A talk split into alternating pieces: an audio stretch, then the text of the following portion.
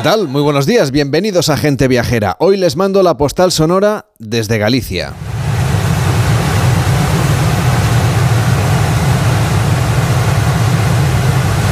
Estamos frente a un acantilado al noroeste de la península ibérica. Ya es triste, de hecho, que este rincón del planeta se convirtiera en noticia global hace poco más de 20 años y se diese a conocer en el mundo cuando un buque monocasco de Liberia vertió sobre el océano su carga de petróleo. De aquello ya solo queda el recuerdo en las hemerotecas y en la memoria colectiva porque la zona se ha regenerado completamente y este enclave es, desde hace tiempo, un atractivo más de cuantos ofrece Galicia. Este es también el escenario de la película Sica, que se estrenó ayer por la tarde y que nos aguarda en la cartelera con la belleza de la naturaleza gallega en estado puro. Es violenta, es imprevisible, como el mar que rompe contra las rocas en esta Costa da Morte. El nombre de Costa da Morte viene claro de las decenas de naufragios que certifican la bravura del océano que se ha llevado para siempre a centenares de marineros a lo largo de su historia. La mayoría se juegan todavía hoy en día la vida para faenar y traer sustento a casa. Ese cóctel de sensaciones con el que conviven las familias queda artesanalmente plasmado en esta cinta de la directora Carla Subirana que sobrecoge por su realismo, que es casi documental. Es una historia más, en este caso de ficción, pero que bien podría formar parte de la ruta de los naufragios, que puede seguirse entre Camariñas y Camelle, donde enfinan las corrientes del Cantábrico y del Atlántico. De hecho, en el año 1890, el buque de guerra inglés HMS Serpent zozobró en pleno temporal cuando estaba surcando las aguas del Cabo Vilán, conocidas por sus poderosas corrientes. Solo tres de sus 175 tripulantes sobrevivieron, aquí, en la Costa de la Morte. Desde este saliente, observando el destello del faro eléctrico más antiguo de España, en la Costa de Morte, en Galicia, os mando hoy la postal sonora de gente viajera.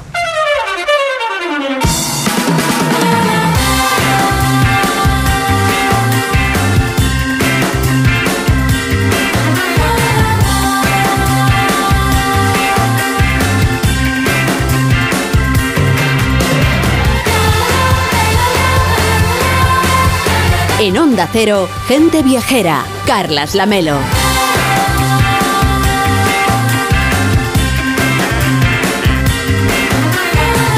Ya son las 12 y 10 minutos ahora mismo, de 9 minutos, las 11 y 9 en Canarias. Hola Víctor Herranz, ¿cómo estás? Buenos días. Muy buenos días, Carles. Pensando un poco, bueno, en aquellos acantilados de la Costa de la Muerte, que dan un poco de, miedo solo de pensarlo, ¿no? ¿Te da miedo?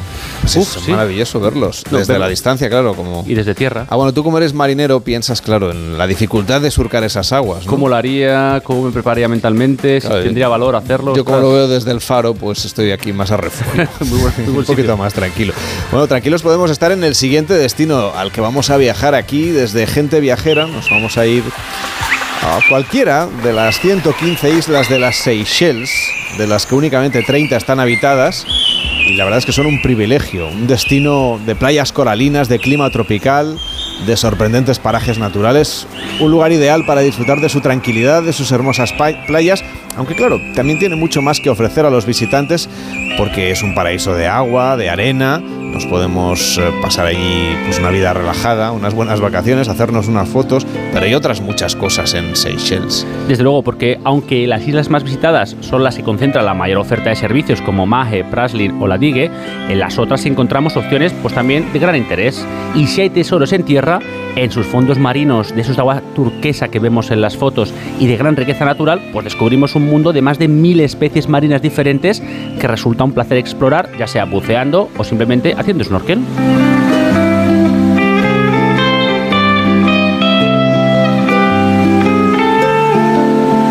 Extraña en absoluto que por las Seychelles se hayan querido quedar exploradores, aventureros, piratas, tortugas gigantes y ahora también muchos viajeros. Nos acompaña Mónica González de la Oficina de Turismo de Seychelles. ¿Cómo estás? Muy buenos días. Sí, ahora. Hola Mónica, ¿cómo estás? Buenos días. buenos días, buenos días, ¿qué tal? Decíamos que nos perderíamos en cualquiera de estas islas, con mucho gusto. Sí. Por supuesto. es el mejor eh, de los mejores sitios para poder perderse. Bueno, hablamos de la historia de estas islas, no tanto de su población, sino de cómo se han formado, porque hablamos de un auténtico paraíso, pero que tiene una explicación también científica. Pues eh, bueno, pues es un, es un archipiélago eh, de 115 islas y es, es un país pues relativamente joven, pues porque bueno fue descubierto por un portugués Vasco de Gama y bueno pues eh, dentro de esas 115 islas eh, se dice que muchas de ellas albergan tesoros de los antiguos piratas. De hecho, hoy en día todavía hay muchísimos exploradores que van a las islas de Seychelles a buscar los, los tesoros de los antiguos piratas que dicen que todavía aún existen en este archipiélago. ¿Y podríamos encontrar alguno de ellos? Esto no debe ser fácil, ¿no? No, no deben aparecer con frecuencia. Fácil no es. De hecho, había un periodista británico que estuvo viviendo en una de las islas durante muchísimos años, compró una isla, eh, concretamente la isla de Rhode Island, y eh, se quedó a vivir ahí porque él estaba convencido de que existía el, tesoro de uno de los eh, más famosos piratas eh, que habían surcado las islas del, Océano Índico y, eh, y, había pasado por Seychelles y se pasó toda su vida explorando la isla, cavando la isla para buscar ese tesoro que él estaba convencido de que existía. lamentablemente falleció sin haber encontrado este tesoro, pero lo curioso es que en el epitafio de su tumba eh, ponía que eh, se pasó toda su vida buscando un tesoro y al final se dio cuenta que el mayor tesoro que tenía era la isla donde había eh, estado viviendo durante tantos años. al menos encontró una manera mm, fantástica, ¿no? Seguramente de pasar los últimos años de su vida. Lo que hay Totalmente. en Seychelles, además de las playas y los paisajes, también una rica diversidad cultural que ha ido forjando la identidad un poco de la gente que vive en, la isla. ¿Qué intercambios o, qué parte cultural, cómo se ha ido forjando la sociedad de Seychelles? Sí, pues eh, es muy variada. ¿Por qué? Porque Seychelles fue colonia francesa y fue colonia británica. Eh, entonces, al ser colonia eh, tanto francesa como británica, han mantenido la cultura de ambos, de ambos países. Y hay una mezcla mucha de, europeos, porque hay muchísimos franceses o británicos que se asentaron en el archipiélago y han ido montando pues negocios en, en las islas. También es una mezcla de cultura africana, de cultura india y todo esto está muy reflejado no solo en la cultura, que es muy variada, sino también en la, en la cocina. Es una cocina muy variada, criolla, europea, asiática, africana. Em, han guardado reminiscencias de ambas de muchas culturas. Por ejemplo, se conduce eh, por el lado de la izquierda como los británicos. Eh, los dos idiomas oficiales que mantiene el archipiélago son el francés y el inglés, aparte del criollo, que ellos hablan. Entonces, pues eh, guardan eh, muchísimo de muchas culturas y eso hace que, eh, que, su cultura pues sea muy variada, sea muy rica en todos los aspectos, tanto a nivel cultural como a nivel de cocina, e, e, etcétera estos destinos tan paradisiacos, ¿no? Mónica, muchas veces nos dan un poco como de, respeto a los viajeros, ¿no? Y muchas veces no sabemos pues cómo llegar o cómo empezar a organizarnos un viaje o si podemos permitirnoslo. ¿Cómo debemos comenzar a prepararnos un, un viaje a Seychelles? Pues mira, como es un destino muy tranquilo, eh, lo bueno de Seychelles es que te lo puedes organizar por tu cuenta o a través de un tour operador o agencia de viajes, porque es un destino que gracias a Dios, bueno, pues es muy tranquilo, no hay delincuencia, todo lo puedes hacer por tu cuenta, hacer excursiones, eh, tiene muchísimo encanto el que tú puedas ir por la, por la capital Victoria, que es una capital muy pequeñita, y puedes, eh, y puedes pasear por sus calles, hacerlo todo por tu cuenta y a tu aire entonces, em, eh, ¿qué puedes organizarte? Pues eh, hay excursiones que las puedes hacer a través de agencias de viajes, como por ejemplo, o turoperaciones o operadores locales, como por ejemplo excursiones a parques marinos, hacer eh, snorkel o explorar las islas o incluso ir a los parques nacionales que lo puedes hacer por tu cuenta tú alquilando un, un coche, eh, hacer alguna ruta de trekking o senderismo por tu cuenta o visitar la propia capital que es muy pequeñita, de las más pequeñitas del mundo y hacerlo también a tu aire. O sea, lo puedes hacer de varias maneras y además tiene, como tú has dicho, muchísima diversidad. Es decir, es un destino que no es solo de sol y playa, como hay mucha gente que está eh, muy equivocada equivocada con el destino Seychelles, que es sol, playa, sol, playa, sino que tiene una diversidad eh, tanto cultural como de naturaleza que es muy variada. Eh, tiene una naturaleza no solo de los fondos marinos, sino de la superficie con sus parques nacionales, sus reservas naturales, sus jardín botánico, que que te complementa ese viaje de sol y playa que tanto estás buscando. Vamos a romper entonces esa idea. ¿Qué cosas podemos hacer en Seychelles además de ir a la playa? Pues mira, eh, Seychelles, al ser un archipiélago de 115 islas, lo bonito, eh, evidentemente no todas se visitan, hay algunas que son privadas, otras que son reservas, pero lo bonito de Seychelles es hacer un combinado de varias islas, no solo quedarte en una de las islas, porque aunque tú creas que son muy parecidas, realmente son muy diferentes unas de otras. ¿Qué puedes hacer? Pues ir a, eh, a Mae y quedarte unos días en Mae, ahí tenemos un parque nacional que es una maravilla, y luego tienes, eh, al ser una isla granítica, porque Seychelles tiene la ventaja de que tenemos tanto islas graníticas como coralinas. Y dentro de las islas graníticas siempre es muy recomendable hacer alguna ruta de trekking o senderismo, porque puedes eh, eh, empezar en un punto determinado y acabar en una playa totalmente salvaje.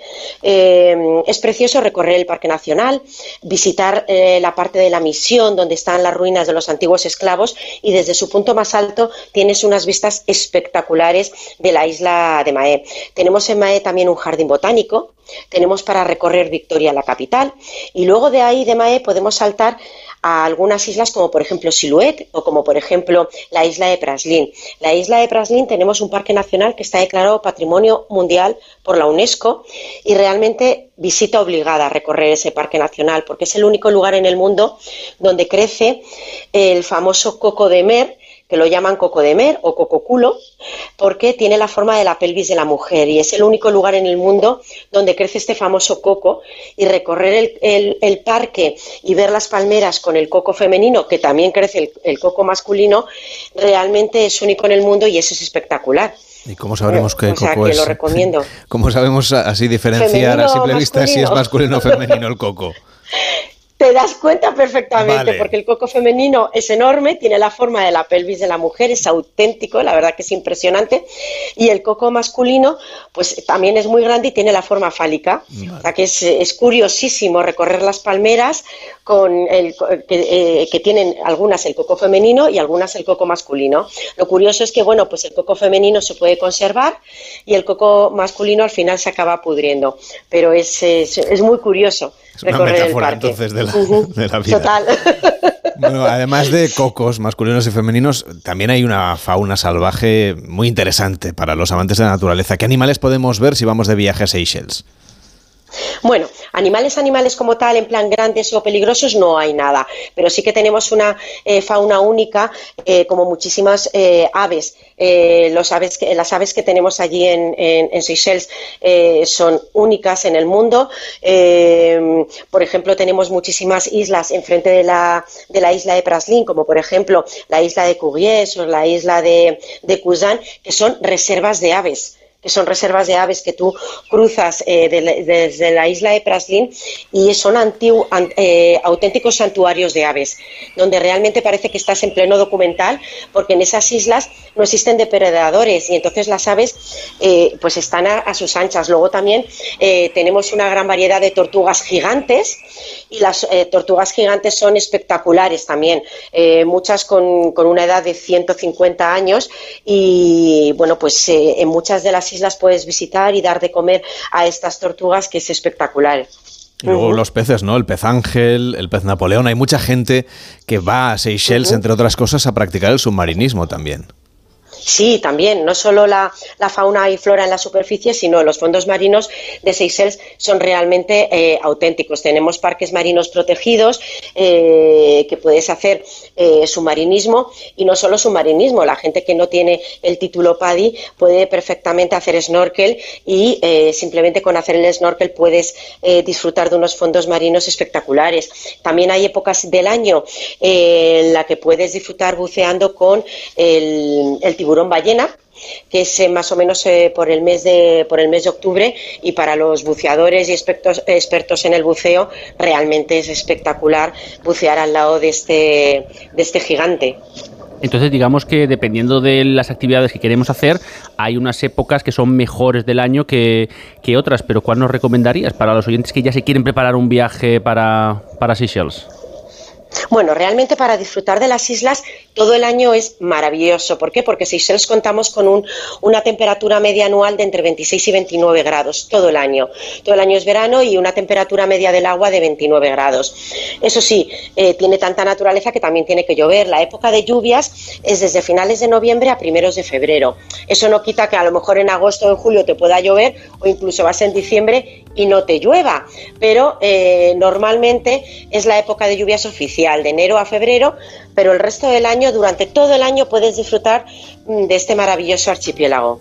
Por cierto que Seychelles se suele asociar aquí en España como un destino de viajes de novios, de luna de miel, estamos en plena época de bodas. Eh, ¿Está yendo bien el número de reservas? ¿Siguen los novios interesándose por el destino Seychelles para su luna de miel? Sí, la verdad que es un destino maravilloso para lunas de miel, como tú has dicho. O sea, es, eh, yo creo que es perfecto. Porque puedes combinar no solo el destino de sol y playa, porque hay muchas parejas que sí que van a descansar, pero a veces uno u otro dice, mira, vale, yo quiero sol y playa, pero no toda una semanita de sol y playa. Y lo puedes combinar, como te he dicho, con diversas, eh, diversas actividades, tanto de naturaleza como de visitar la capital.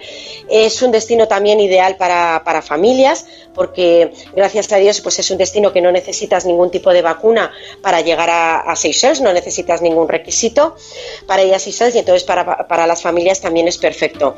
O sea que en todos los aspectos, bueno, pues eh, Seychelles es maravilloso. ¿Qué podemos hacer, por ejemplo, si vamos en familia con los niños? ¿Qué tipo de actividades suelen ser las preferidas de los más pequeños cuando viajan a Seychelles?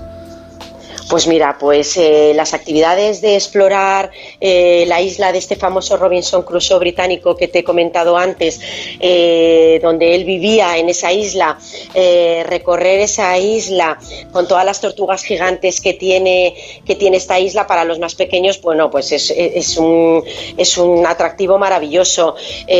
Como no, hay muchos hoteles que tienen Kid Club y la verdad que es entretenidísimo para, para, para los más pequeños, sobre todo porque tienen actividades para, para subirse a kayak o, al hacer snorkel o disfrutar de muchas de las actividades que te ofrecen los hoteles.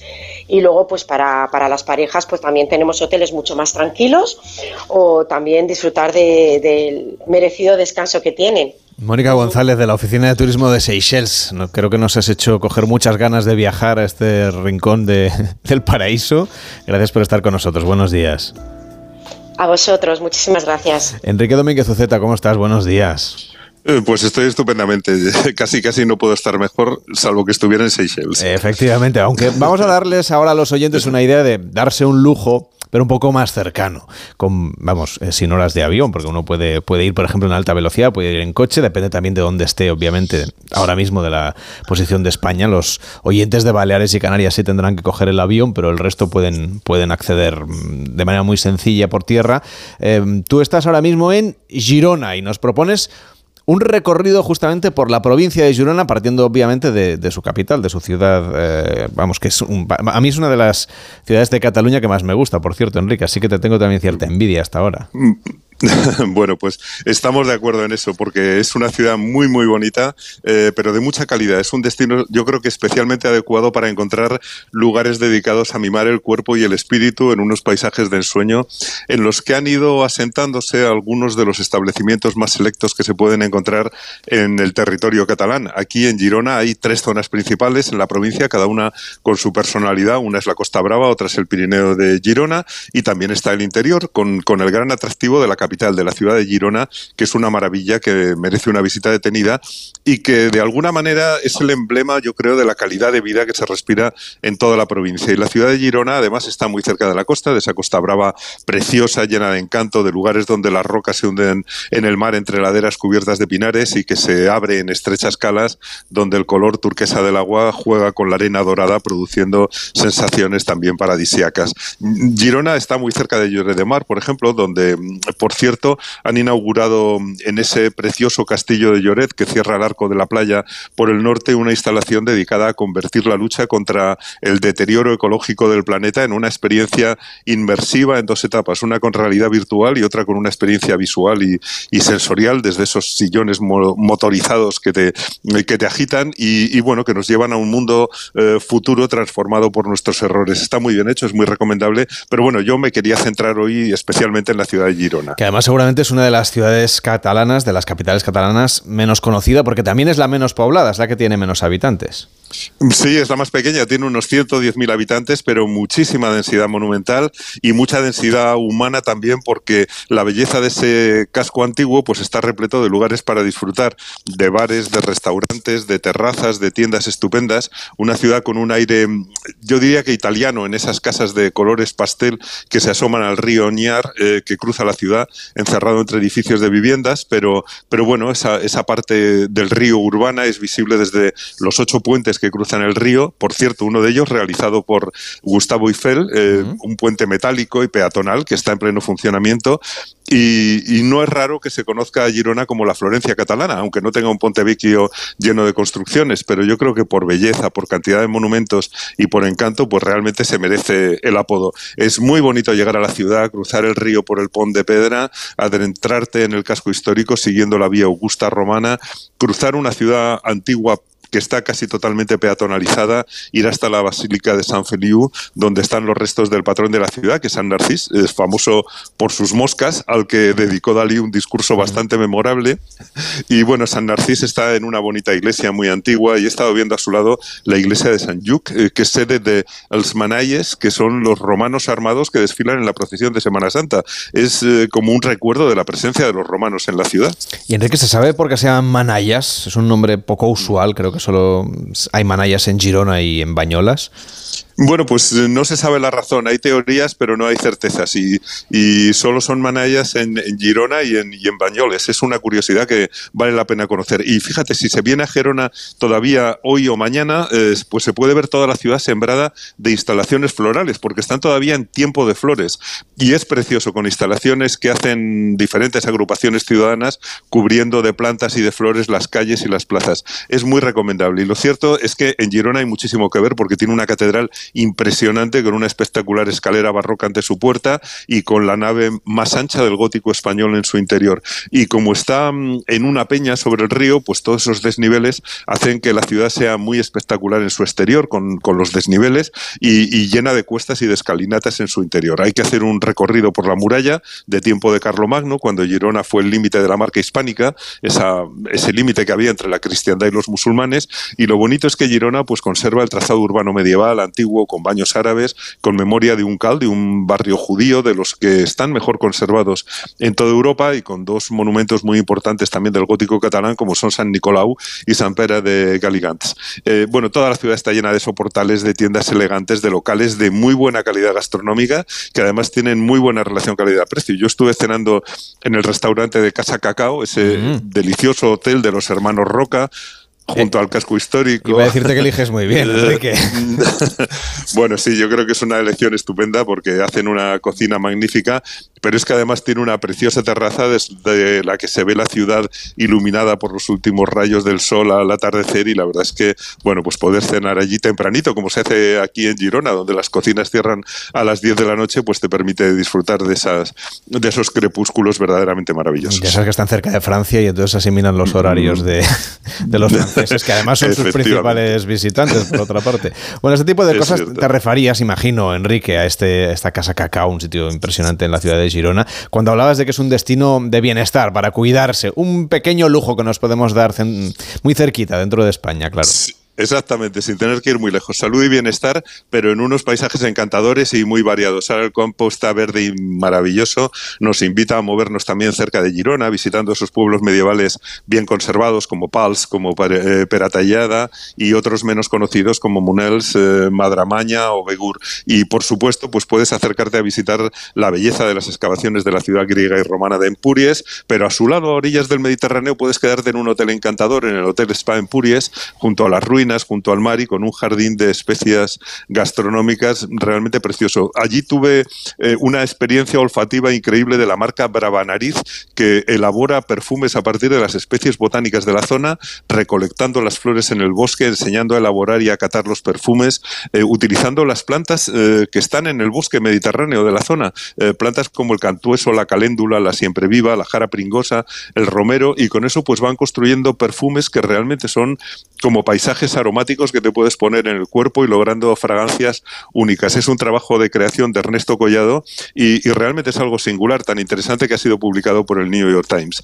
Lo que me ha encantado es que, eh, es que esos perfumes se basan en el conocimiento y en el disfrute de la naturaleza del territorio y eso es muy importante. Claro, es que hay que remarcar, Enrique, que aquí en esta zona de Cataluña en la que tú te encuentras hay variedad de paisaje, sobre todo porque vamos a encontrar Girona y su entorno como un jardín mediterráneo, ¿no? Habrás visto, imagino, pinos y cipreses por ahí por todas partes. Bueno, por todas partes, pero están también los campos cubiertos de flores. La verdad es que es una belleza. Esto es un verdadero, eh, es un verdadero jardín mediterráneo. Y, bueno, dentro de que todo el campo prácticamente son jardines mediterráneos, hay algunos jardines costeros espectaculares de propiedad privada, como el de Mari Murtra y el que estuve viendo ayer, que es el de Santa Clotilde, un jardín frondoso asomado a esas calas mediterráneas de las que hablábamos, cuidadísimo, lleno de fuentes, de estatuas, de flores. Realmente una gozada, un canto a la calidad de vida. Y muy cerca, en otro acantilado del sueño, hay un sitio increíble que es el Hotel Santa Marta, donde el Club de Salud y Bienestar de la Costa Brava y el Pirineo de Girona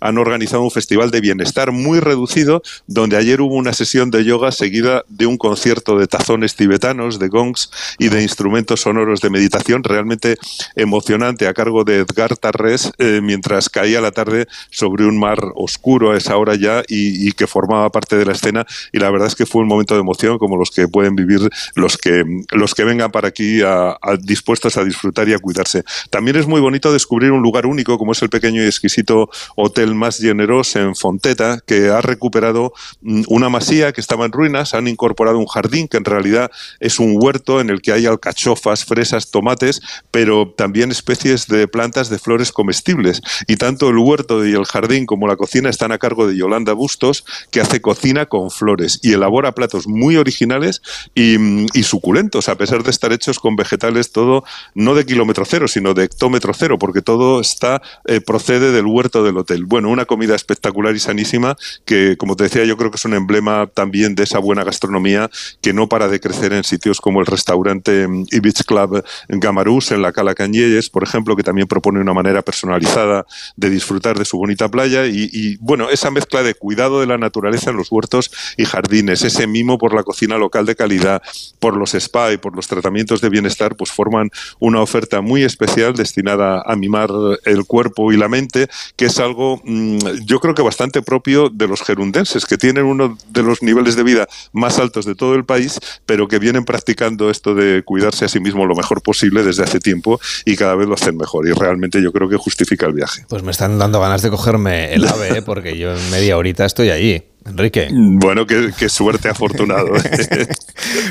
bueno, mañana te saludo. Seguirás en Girona, pero nos vas a hablar de otra parte del mundo, ¿verdad? Eh, pues sí, efectivamente, nos vamos a ir un poquito más lejos, nos vamos a ir a viajar por Europa, si te parece bien. Pues sigue disfrutando de Girona, disfruta de ese Temps de Flores, ese tiempo de flores que se está acabando ya este fin de semana y hasta la próxima. Enrique, hasta mañana. Buenos días. Hasta mañana, Carlos. A las 12 y 34, las 11 y 34 en Canarias. Hablamos ahora de gastronomía. Lo hacemos de una gastronomía un poco peculiar. Si hace un segundo Enrique Domínguez Uceta nos ha dicho que ha podido saborear un menú a base de flores, pues atención a lo que les hablamos ahora, de la entomofagia. Que quizá les suene, quizá no. Pero, ¿han comido ustedes alguna vez insectos? Con este nombre se conoce el consumo de estos animales, un alimento común en ciertos países, sobre todo en el sudeste asiático, que genera mucha curiosidad. También hay gente a la que le genera muchísimo reparo. Alejandra Carril, ¿cómo estás? Buenos días. Hola, Carles, buenos días. No sé si tú has podido probar alguna vez insectos. Mm, no he tenido la oportunidad, pero oye, no lo descarto. Es verdad que es un poco difícil encontrar dónde probarlos. Aquí en España, por ejemplo, los podemos pedir para consumo de manera online, pero si queremos encontrar una tienda física tendríamos que viajar hasta Valencia, en concreto al mercado de Ruzafa. Allí está la única tienda española abierta al público dedicada a comercializar insectos de forma exclusiva. Es un sitio que acerca el consumo de este producto que quizás se vea de manera exótica o algo desconocida todavía para muchos. Alberto Pérez es el propietario de esta tienda de insectos que se llama Insectum. ¿Qué tal? Buenos días. Sí, hola, muy buenos días. ¿Cuántos tipos de insectos se pueden consumir en España? Pues en este momento eh, solo hay cuatro especies que están autorizadas en la Unión Europea, no solo en España, sino en toda la Unión Europea. Cuatro especies. ¿Qué es lo que nos las dice para que así podamos ir haciendo la lista de la compra? Sí, el, grillo, el grillo doméstico. Vale, ese me lo he El gusano de la harina. Ese también me lo he comido. Luego las larvas del escarabajo del estiércol. Esas no todavía. Y, la langosta. Y la langosta. Que esa creo que también. Vaya, ¿y qué preparamos con estos platos? A ver, es, es complicado. Aquí en, en España y en Europa no tenemos costumbre ni tradición de comer insectos, entonces es difícil decir cómo los comemos, pues no tenemos eh, esa tradición culinaria. Entonces, de, entrada se están consumiendo en forma de aperitivo, digamos. Eh, no obstante, eh, los insectos se pueden incluir o añadir como ingredientes en, muchos otros otros platos. Por ejemplo, en, ensaladas quedan geniales. En cualquier ensalada, pues echar unos cuantos grillos o unos gusanitos por encima quedan quedan muy bien. Aunque yo los he probado de muchas maneras. Si, dice que no que no que no tenemos esa tradición, ¿cómo se le ocurre a usted abrir la tienda para vender insectos comestibles? Pues bueno, esto surgió en el, ya hace cinco años, en el 2018, cuando se autorizó en España. Pues eh, digamos vi que en España no no había oferta, se acababa de autorizar y me, enteré de todas las ventajas eh, nutricionales y ecológicas que, tiene el consumo de insectos, ¿no? Ya, ya anunciadas por, por la FAO años antes, entonces que la anunciaba un poco como la comida del futuro. Entonces, pues vi una posibilidad de, negocio que, era interesante. ¿Y le va bien? Pues, a ver, en estos momentos está todavía el, mercado empezando, está todo muy verde. En, en este momento no es negocio no es negocio. No es negocio a, gran escala, no es negocio a gran escala. Sí que es verdad que desde el 2018, que es cuando se autorizó, va mm, en crecimiento constante, pero muy poquito a poco todavía. No es negocio aún para, para, para montar grandes empresas, fábricas eh, o granjas. pero, eh, alguna este granja me parece que ya hay, ¿no? En España, que ya empieza a haber alguna explotación que está incorporando los insectos, especialmente los grillos, ¿no? Para que los empecemos a utilizar como alimento, en forma de harina, en forma de suplemento, porque tiene muchísimas proteínas. Sí, cierto. Hay, ya hay granjas, ya había granjas mucho antes, eh, pero que destinaban la producción a, consumo animal. Pero, pero sí que va viendo. El problema en España es que en, España no hay regulación para la, cría y la elaboración de productos con insectos con lo cual eh, las granjas que están actualmente en España tienen que, exportar el, producto a otros países de Europa para que completen el proceso, ya, ya, hagan la elaboración hasta convertirlo en el producto final. Entonces, por eso, en ese sentido, está un poco parado en España, lo que es la, la, producción en sí. O sea que los productos que usted vende son todos de importación, no son insectos nacionales. Efectivamente, efectivamente, porque en España, como te he comentado, pues la, regulación, o sea, la falta de, la, de regulación no permite la, elaboración del, producto aquí en España. Yo viene todo importado de los países europeos. Yo sí he tenido ocasión de probar alguno de estos, como decía los grillos, por ejemplo, los gusanos, sobre todo en el sudeste asiático, mm, pero el recuerdo que yo tengo es que tienen un sabor muy de acuerdo con lo que los aderezan. No sé si sabría decirnos usted en crudo, bueno, en crudo, cocinado, pero sin. Porque claro, si, le echan muchos condimentos, muchas especies sobre todo, pues al final acaba teniendo sabor a, las especies que le han echado, ¿no? Sí, así es. Eh, realmente los insectos eh, lo que se hace es deshidratarlos, secarlos. Mm. Eh, ese es el proceso de elaboración, simplemente. A partir de ahí ya le puedes añadir cualquier, cualquier otro condimento. Entonces realmente el, insecto deshidratado pues tiene un sabor que apenas tiene sabor, es un sabor muy suave, eh, tirando a, fruto seco, Entonces, eh, sí que es verdad que realmente el insecto sin ningún tipo de condimento para un poco, pues eso, sin, sin sabor. Por eso se pueden, se, normalmente se comercializan eh, pues condimentados al tomate, ahumados, sabor pizza, sabor barbacoa, etcétera. Ahora, si te los, si los vas a, a echar en una ensalada, por ejemplo, pues te valen los insectos naturales sin condimentos. Como decíamos, en, usted tiene la tienda en el mercado de Ruzafa, en Valencia. ¿Cuál es el producto que más se llevan los valencianos? A ver, es difícil decir. En este momento, eh, la gente que consume insectos normalmente lo consume de modo de prueba. Pues voy a probarlo, a ver a qué sabe esto. Entonces, lo que más se vende pues son pues unos paquetitos que van mezclados de las cuatro especies. Entonces, es lo que más se vende en líneas generales. Como un aperitivo, sí. Eh, no obstante, dentro de las cuatro especies, las, las que más gustan son el grillo, y el, y el, gusano de la harina. Yo creo que eh, una de las cosas que seguramente la, la, gente se debe imaginar es que estos son ingredientes para la alta cocina, ¿no? Que nos acabamos encontrando en restaurantes, pues eh, que hacen cocina un poco experimental. Yo sé que a usted le compran insectos David Muñoz, Martín Berasategui, le compra también en el CI de Can Roca. Es decir, que vamos a encontrar eh, los insectos como producto en uno de los menús de gustación con estrella Michelin, por ejemplo, ¿no? Sí, así es. Es un producto muy innovador, muy adecuado para la alta cocina pero realmente los insectos se están eh, promocionando como un alimento para todo el mundo por, por sus cualidades. Eh, de hecho, el, eh, ya ese informe que tú mencionado antes de la FAO el del 2013, pues ya, digamos, daba la, entomofagia, el consumo de insectos, como una de las soluciones a un futuro para la, la falta de comida a nivel mundial, ¿no? Entonces, bajo este planteamiento, eh, no podemos considerar los insectos como, como, como producto gourmet o de alta cocina, sino, sino un, producto de, de, de, consumo mayoritario. ¿Usted, usted eh, cree que no acabaremos asimilando? No sé, que acabaremos haciendo un cocido madrileño con insectos. O una fabada. A ver. Yo lo he probado, yo he echado insectos a, la paella, por ejemplo. sí, a ver, no le cambia el sabor en nada, pero bueno, no vamos a, a tocar las recetas tradicionales sino lo que tenemos que hacer es, es crear nuevas, crear nuevas recetas. Eh, eso está claro. Hay, Sí, dime. No, iba, iba a decirle que, que, desde luego que hay que, en fin, que no todo el mundo se atrevería, obviamente, pero hay que probar cosas nuevas y esta es una segura porque todos los insectos que se venden en España siguen estrictos controles alimenticios y de seguridad alimentaria y una posibilidad es acercarse al mercado de, de Valencia para disfrutar justamente en Ruzafa de, de, esta tienda Insectum que regenta Alberto Pérez y que hoy nos ha querido contar este que dice la FAO que es el alimento del futuro. Pues ya lo iremos viendo y lo iremos contando. Mucha suerte con la venta de, de insectos y de grillos. Muy bien, muchas gracias. Hasta luego, buenos días. Hasta luego, un saludo. Y nos subimos ahora a un avión de Iberia para poner rumbo a Cantabria, una de las comunidades autónomas en las que el turismo vinculado con la naturaleza ha ido ganando adeptos en los últimos tiempos. Empezamos nuestro viaje en la capital, en Santander el lugar de veraneo de los reyes Alfonso XIII y Victoria Eugenia. Su querencia por el Palacio de la Magdalena atrajo hasta aquí a la aristocracia, la burguesía y el mundo académico e intelectual de aquella época queda mucho más que el patrimonio. El legado real ha impregnado la forma de vida santanderina y su rica agenda cultural.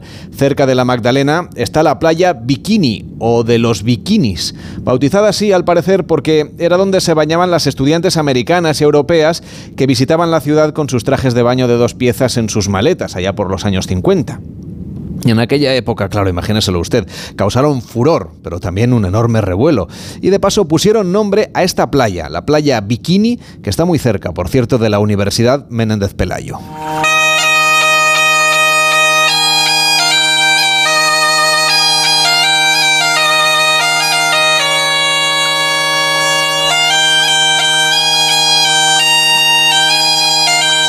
Y claro, el mar está siempre muy presente en un viaje a Santander, desde las mesas de sus restaurantes hasta los aperitivos. En esta ciudad, a la que volamos gracias a los vuelos directos de Iberia, se come muy buen marisco y excelente pescado que se sublima en aceite o mantequilla enlatado en conserva.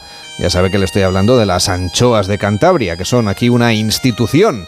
Y hay variedad donde elegir y para llevarse de recuerdo de vuelta a casa. Un plan de lo más recomendable es tomar un barco y navegar frente a la costa, viendo la ciudad desde el mar mientras disfrutamos de un aperitivo con productos locales.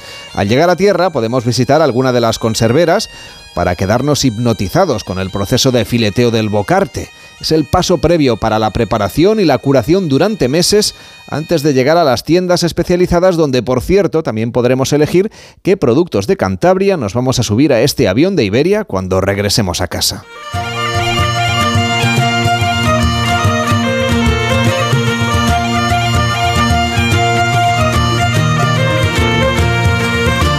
Nuestro recorrido santanderino tiene una parada obligatoria en el Centro Botín, donde además de arte podemos saborear un excelente café en una de las terrazas con las mejores vistas de la ciudad de Santander. Este edificio, proyectado por Renzo Piano, el arquitecto de la luz y del mar, acoge una interesante exposición hasta el 15 de octubre. Se trata de la obra de la escultura y artista Eva Fábregas, creadora de unas esculturas hinchables de vivos colores cargadas de simbolismo.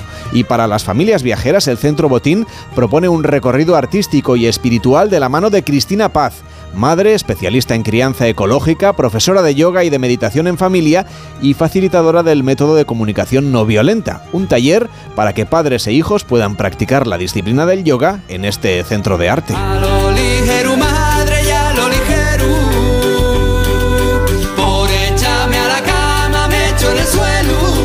Camino de la playa de El Sardinero, donde los reyes y nobles disfrutaban de sus baños de ola, nos adentramos en el Gran Casino, construido en 1915 como un centro de encuentro para aquellos ilustres visitantes que veraneaban en el Cantábrico y que gustaban de notar la brisa desde sus amplios balcones.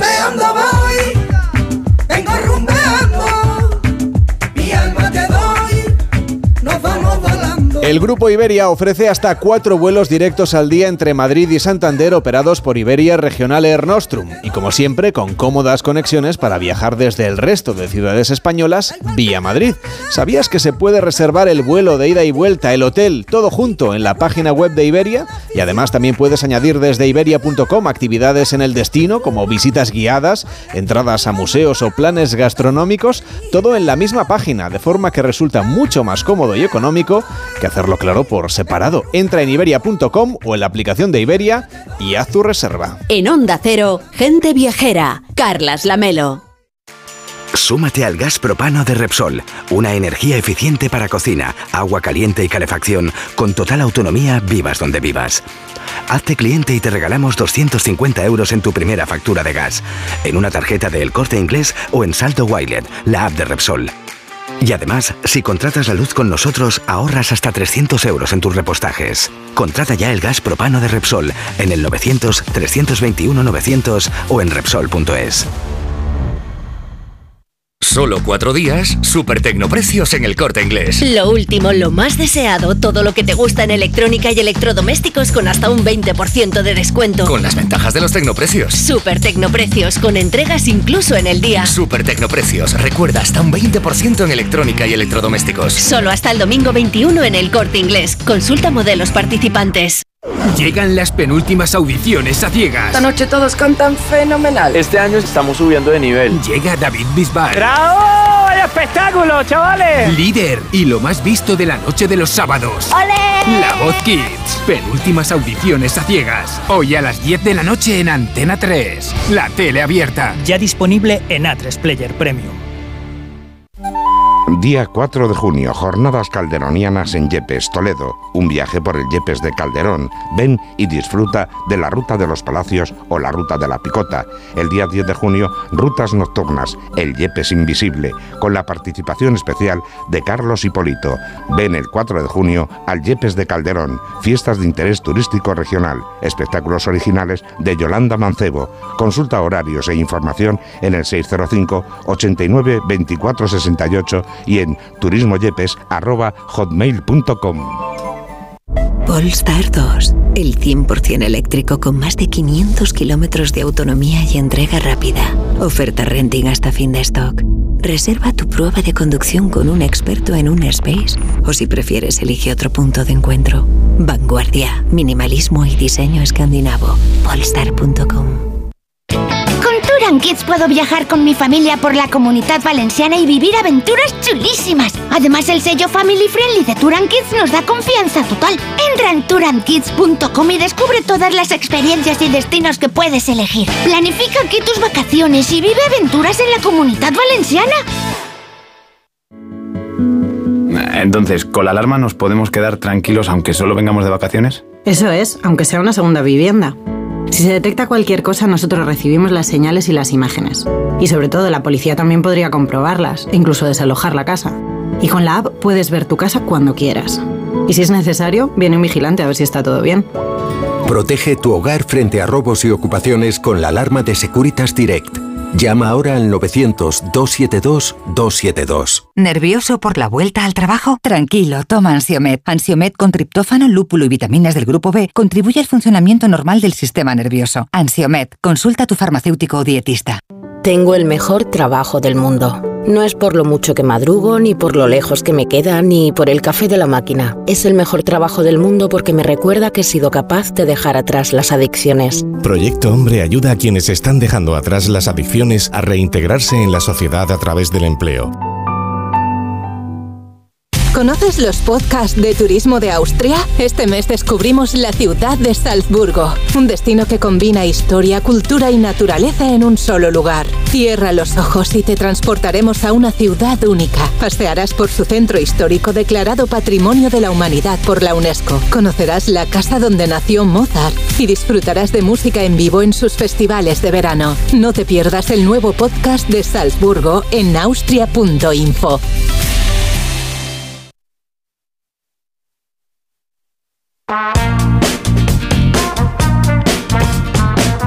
Gente Viajera, el programa de viajes de Onda Cero con Carlas Lamelo.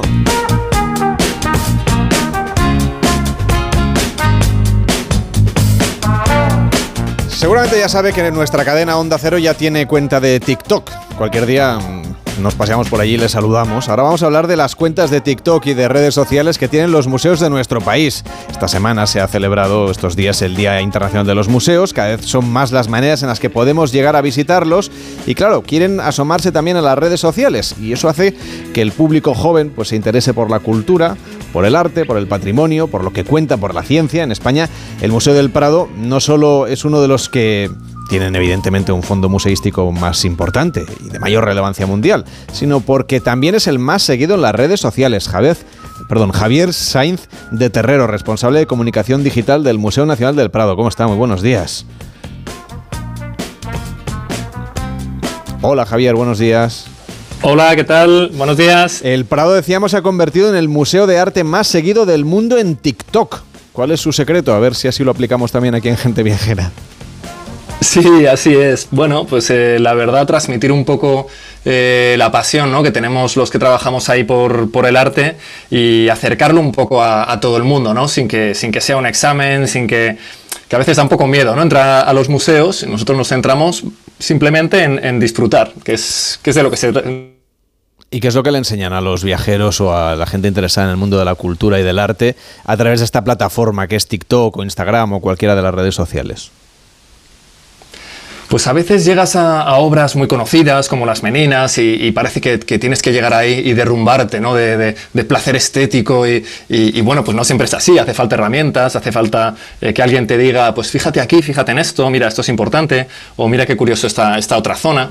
Y entonces así, bueno, pues se, hace más accesible y permite que, que, aquellos que no tienen una, pues un conocimiento de historia del arte así pues muy, muy avanzado, pues también puedan disfrutar. O sea que ustedes dan como microclases de historia del arte.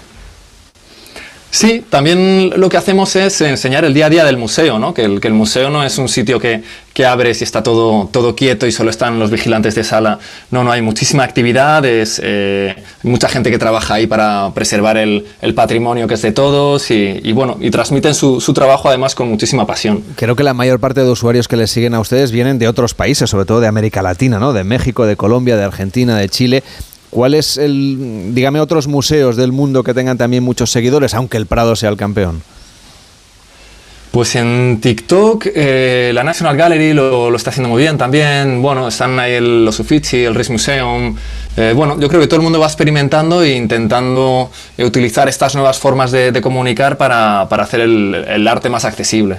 ¿Y saben ustedes si los cuadros que muestran o las obras que ustedes muestran en TikTok luego acumulan más visitas, se, se arremolinan más los viajeros para verlas? Pues hombre, datos concretos no tenemos, pero sí que nos comentan ¿no? nuestros compañeros de, de, salas que, pues sí, el otro día vinieron aquí eh, un grupo y se estuvo fijando en esto justo que dijisteis en el TikTok. Entonces eso, bueno, pues siempre, siempre está bien, ¿no? Porque ves que, que el trabajo pues va, va hacia algún lado.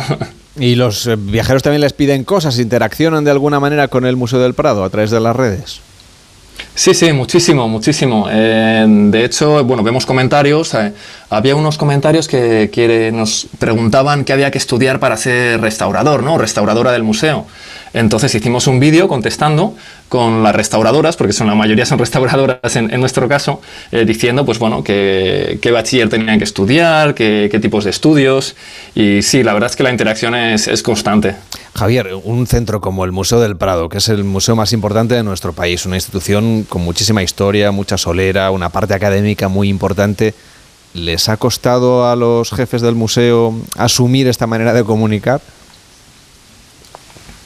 No, no, no, para nada. Estamos todos en, en, lo mismo, porque una cosa es estar en TikTok y otra cosa es que, que estemos frivolizando. Eso tampoco lo hacemos, ¿no? O sea, siempre eh, partimos del, del, rigor del contenido, o sea, eso es innegociable. Otra cosa es que no tiene por qué ser tampoco muy, muy árido, ¿no? O se pueden hacer las cosas para que las entienda todo el mundo, ¿no? A lo mejor escogemos otro tipo de palabras. Eh, más comprensibles ¿no? para, para aquellos que no, que no tengan estudios en, en historia del arte. Y no, no, la dirección y bueno, todo el museo, de hecho, porque es un trabajo muy, muy coral, ¿no? Está detrás, de, está detrás de esto. Claro, que imagino que también les piden, ¿no? Colaboración, como nos decía antes, los directores de sala, los que están eh, preparando una exposición, los, las conservadoras, eh, se implican también, ¿no? En esta cuenta de TikTok. Sí, sí, además es, es, muy divertido porque siempre cuando empezamos sobre todo, ¿no? Decíamos, no, vamos a hacer un TikTok y decían, yo no sé lo que es eso, no tengo, no tengo ni idea, no tengo redes, no tengo ni Facebook, pero bueno, ¿qué hay que hacer, no? y entonces ya participaban y luego eh, pues ya veían esos, esos vídeos sus hijos o sobrinos o el vecino y ya volvían ya muy contentos diciendo, oye, pues que, que me han dicho que lo he hecho bien, que a ver cuándo hacemos el siguiente. Entonces, bueno, es una, es una forma ¿no? también de, de unir el museo y, y, y demostrar también pues, que, cómo funciona, ¿no? Y, y, la gente que trabaja ahí, de humanizarlo un poco. Y un orgullo que se haya convertido en el museo del mundo con más seguidores en TikTok, el Museo Nacional del Prado. Javier Sainz de los Terreros, responsable de comunicación digital. Gracias por acompañarnos y mucha suerte. Buenos días. Muchísimas gracias. Muchas gracias.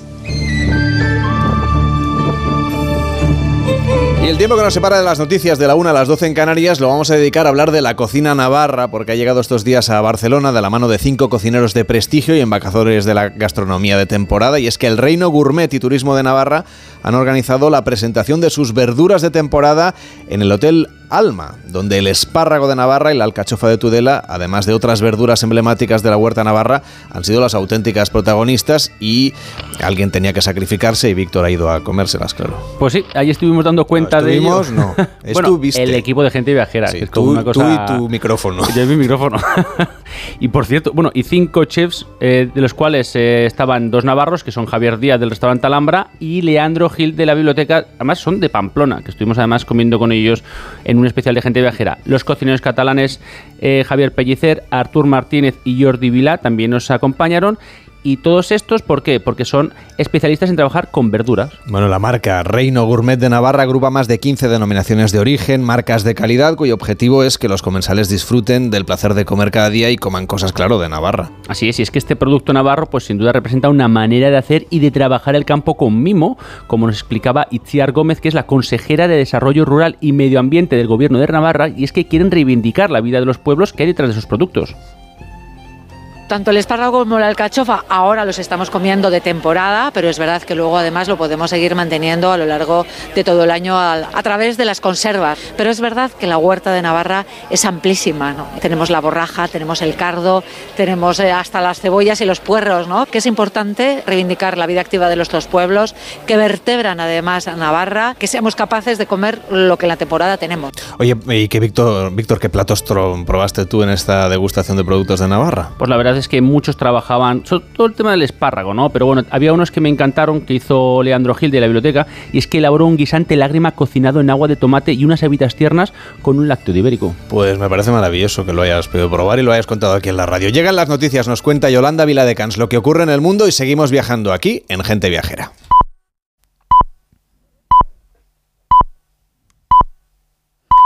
La una, mediodía en Canarias.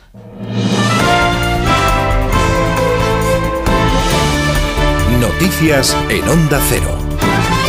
Buenas tardes, ya están en marcha los mítines de este último sábado de campaña, porque el próximo, el 27 de mayo, será ya jornada de reflexión. Los líderes políticos pisan el acelerador para captar el voto de los indecisos en el Ecuador de esta campaña por el 28M. El presidente del gobierno y líder socialista, Pedro Sánchez, ha vuelto a Valencia por tercera vez en un mes para reforzar a Chimo Puig al frente de la comunidad valenciana. Hasta allí nos vamos, Ciudad de las Artes y las Ciencias. Nacho Rech.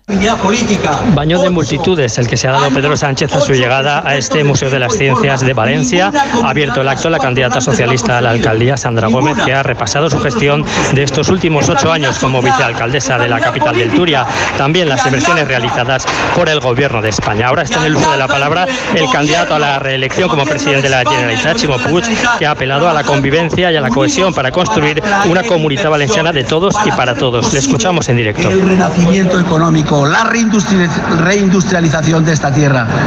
Es cierto que hemos conseguido grandes avances. Y mirar, hoy podemos decir con orgullo, con orgullo de todos, porque lo hemos conseguido gracias a todos. Esas son las palabras que nos llegan desde la Ciudad de las Artes y las Ciencias en Valencia del presidente de la comunidad valenciana, Chimo Puig. Hace lo mismo en Sevilla, el líder popular Alberto Núñez Feijó en el auditorio Cartuja Center. Hasta allí nos vamos. Sevilla, marcha con. ¿Qué tal? Buenas tardes. Efectivamente interviene a esta hora el líder de los populares, Núñez Feijóo, quien arrancaba su discurso con una crítica directa al presidente Pedro Sánchez por su uso del, Falcon para hacer campaña electoral. Seguía agradeciendo a Sevilla todo lo que le ha dado a su partido, recordando que aquí fue donde le nombraron presidente. Además, antes hablaba eh, el presidente de la Junta de Andalucía, antes eh, de Feijóo, lo hacía con un mensaje de optimismo y recordaba a Moreno que les decían que era importante que era imposible el cambio y que ahora lo van a volver a conseguir, llegar a otro cambio a Andalucía el 28 de febrero. Unas elecciones que se juegan mucho, ha dicho, y no los políticos precisamente. Está en juego el presente y el futuro de las capitales de esta ciudad de Sevilla y de todas las ciudades que están, que van a elegir al alcalde el próximo 28 de, de marzo. De nada servirá que se consigan logros en la Junta de Andalucía si no, se, si no viene acompañado de logros en los ayuntamientos, también en las diputaciones. Sigue eh, interviniendo el presidente Núñez Fejó. Escuchamos en directo sus palabras. Aquí lo importante es que hable José Luis. He seleccionado algunas de las canciones más importantes del sanchismo, solo con los títulos. No gobernaré con Podemos, tralará. No cederé al independentismo, tralará. Palabras del líder popular Alberto Núñez Feijóo desde Sevilla, que resumiremos a partir de las 2 de la tarde. Por su parte, la vicepresidenta segunda y líder de Sumar, Yolanda Díaz, vuelve a Barcelona para apoyar de nuevo este sábado a la candidata a la reelección y alcaldesa de la ciudad, Ada Colau. Desde Ciudadanos, Patricia Guas, interviene en un mitin en Murcia y en Zaragoza, la secretaria general de Podemos y ministra de Derechos Sociales, Yone Belarra, ha sacado pecho de la nueva ley de vivienda aprobada esta pasada semana en el Senado y no es escatimado en reproches al presidente del gobierno Sánchez, de quien dice le gusta más en modo preelectoral. A mí me encantaría gobernar con el Pedro Sánchez preelectoral. Sería mucho más fácil, ¿verdad, Maru? Gobernar con ellos si todo lo que dicen en campaña lo cumplieran después. Pero sabemos muy bien que no es así, no es así. Siempre Podemos tiene que arrastrar al Partido Socialista para que cumpla con lo que prometieron en campaña. Y por eso necesitamos gobernar con más fuerza. Necesitamos todos los votos morados a partir del 28 de mayo. Y desde Guadalajara mitin en marcha de Vox con su líder Santiago Abascal y críticas al gobierno y al PSOE y también a la gestión de Paje en Castilla-La Mancha. El señor Paje es tan cómplice de lo que está ocurriendo con Bildu como el señor Sánchez. El señor Paje es tan cómplice de lo que está ocurriendo con la rendición a Marruecos y con la compra de votos en Melilla como el señor Sánchez. El señor Paje es tan cómplice de la suelta de violadores y de pederastas como el señor Sánchez.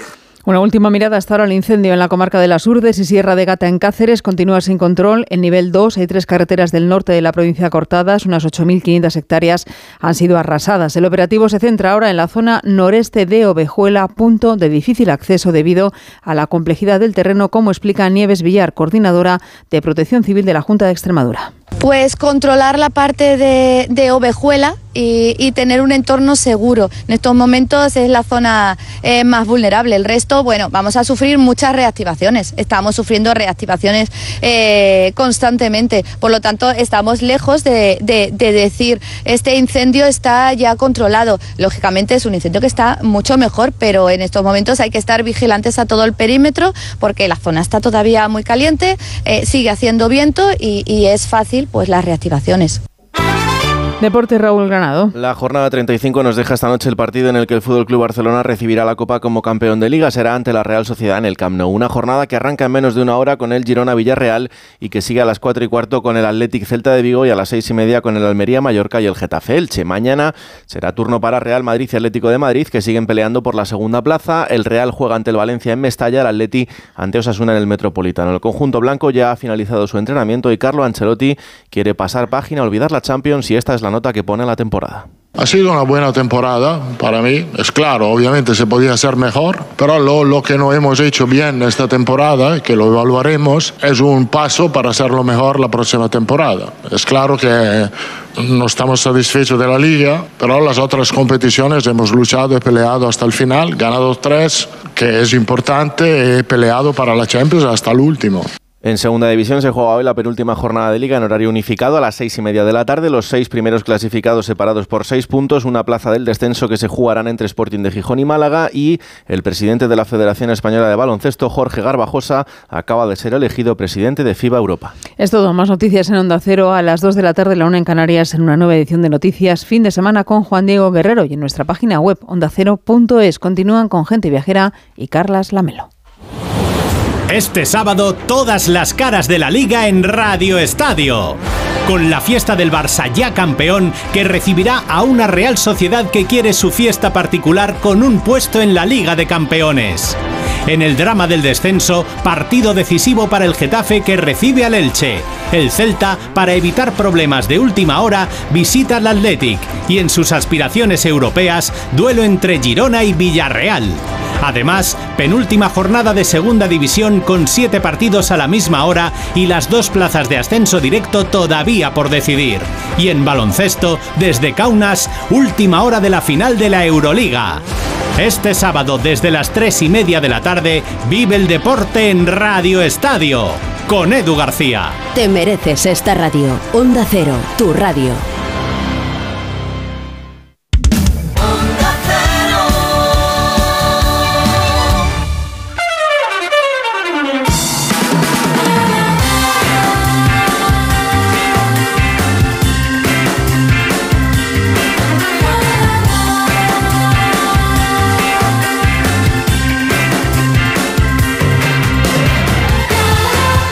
Onda Cero, gente viajera, Carlas Lamelo. La 1 y 8, las 12 y 8 en Canarias. Seguimos viajando en Gente Viajera en Onda Cero, por supuesto, con nuestro WhatsApp disponible en el 699-464666 para pedirnos destinos a la carta. 699-464666. Os estoy escuchando como cada fin de semana, siempre os escucho Intento siempre sábado y domingo, pero bueno, domingo seguro.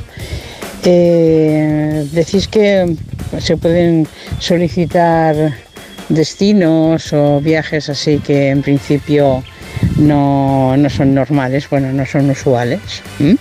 Entonces, bueno, yo mm, había visto en algún sitio, no sé si fue un documental, un reportaje, un algo, de que me parece que en la bahía de Hudson, arriba en Canadá, pues hay un sitio donde se encuentran una vez al año los osos, blancos, marrones y negros.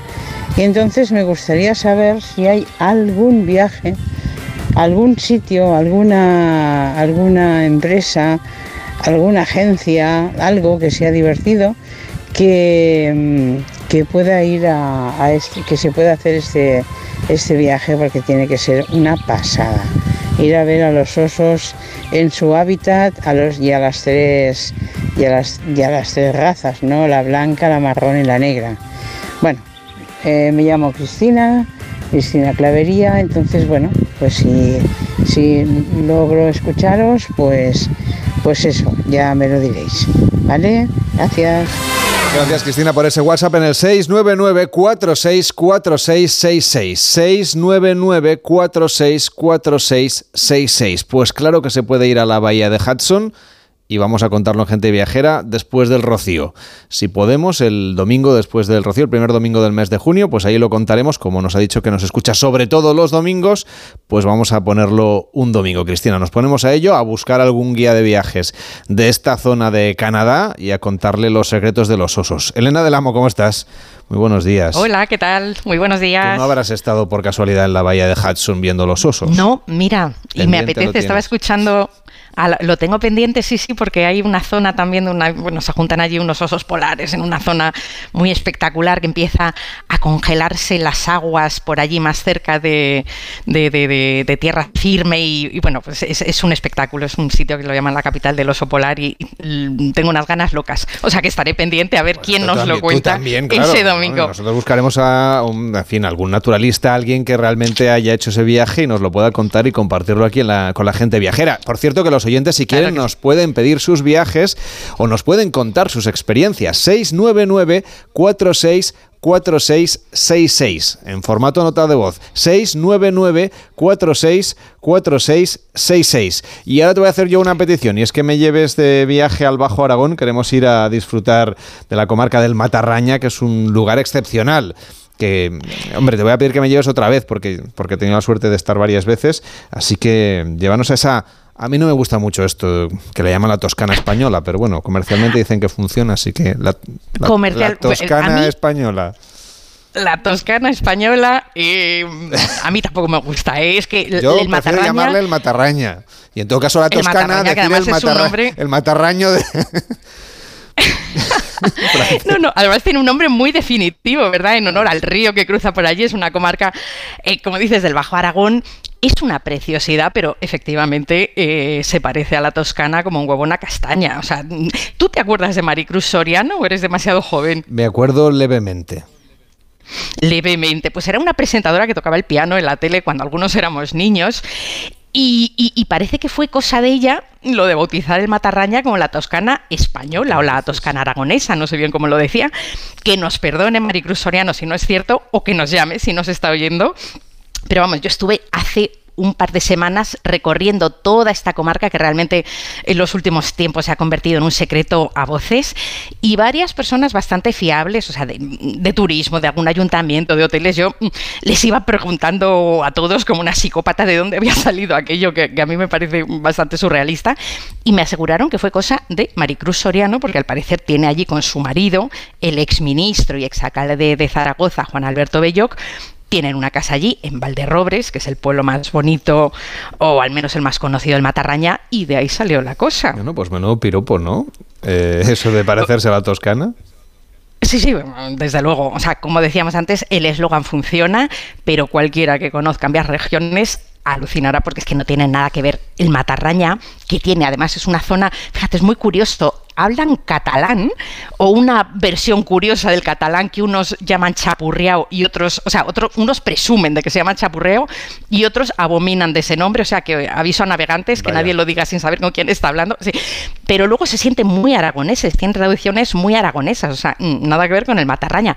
Mm, Tiene una decir que he naturaleza pasado algún verano por ahí y eh, cuando en los pueblos eh, llega alguien a vender, no sé, pues el pescado, la fruta o productos que vienen de fuera, por la megafonía que está instalada, suenan jotas aragonesas, o sea que no hay duda ninguna, aunque no, no, hablen no. efectivamente del chapurreo.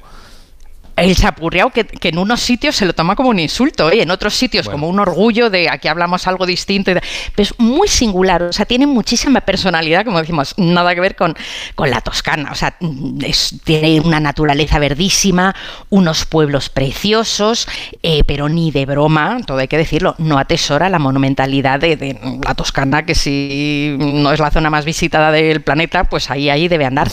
Afortunada, o sea, no se parece para mal en unas cosas y para bien en otras, porque afortunadamente lo que tampoco verás, afortunadamente por el Matarraña, son los parkings para autobuses, las hordas de turistas que te esperan la Toscana en cualquier época del año. Por la mayor parte del Matarraña, sobre todo si puedes evitar los típicos festivos, que ahí sí las zonas más conocidas se llenan bastante, estarás realmente a solas disfrutando la comarca y eso con lo que nos movemos hoy todos tanto eh, es algo impagable. Pues nada, yo creo que a partir de ahora a la Toscana le voy a llamar eh, el Matarraña italiano y ya está. el Matarraña italiano. la Matarraña italiana y ya está. Bueno, para viajar bien y sin aglomeraciones ya no solo hay que elegir el destino, también hay que conocerlo, claro, y visitarlo. Elegimos unas fechas tranquilas, ya nos has dejado claro que cuando hay mucha fiesta, pues las peñas se reúnen sobre todo en estos pueblos del, del Matarraña y disfrutan de sus días, que también hay que verlo y, y creo que es original, pero para quien quiera esa tranquilidad, ese remanso de paz en el Matarraña, ¿por dónde empezamos?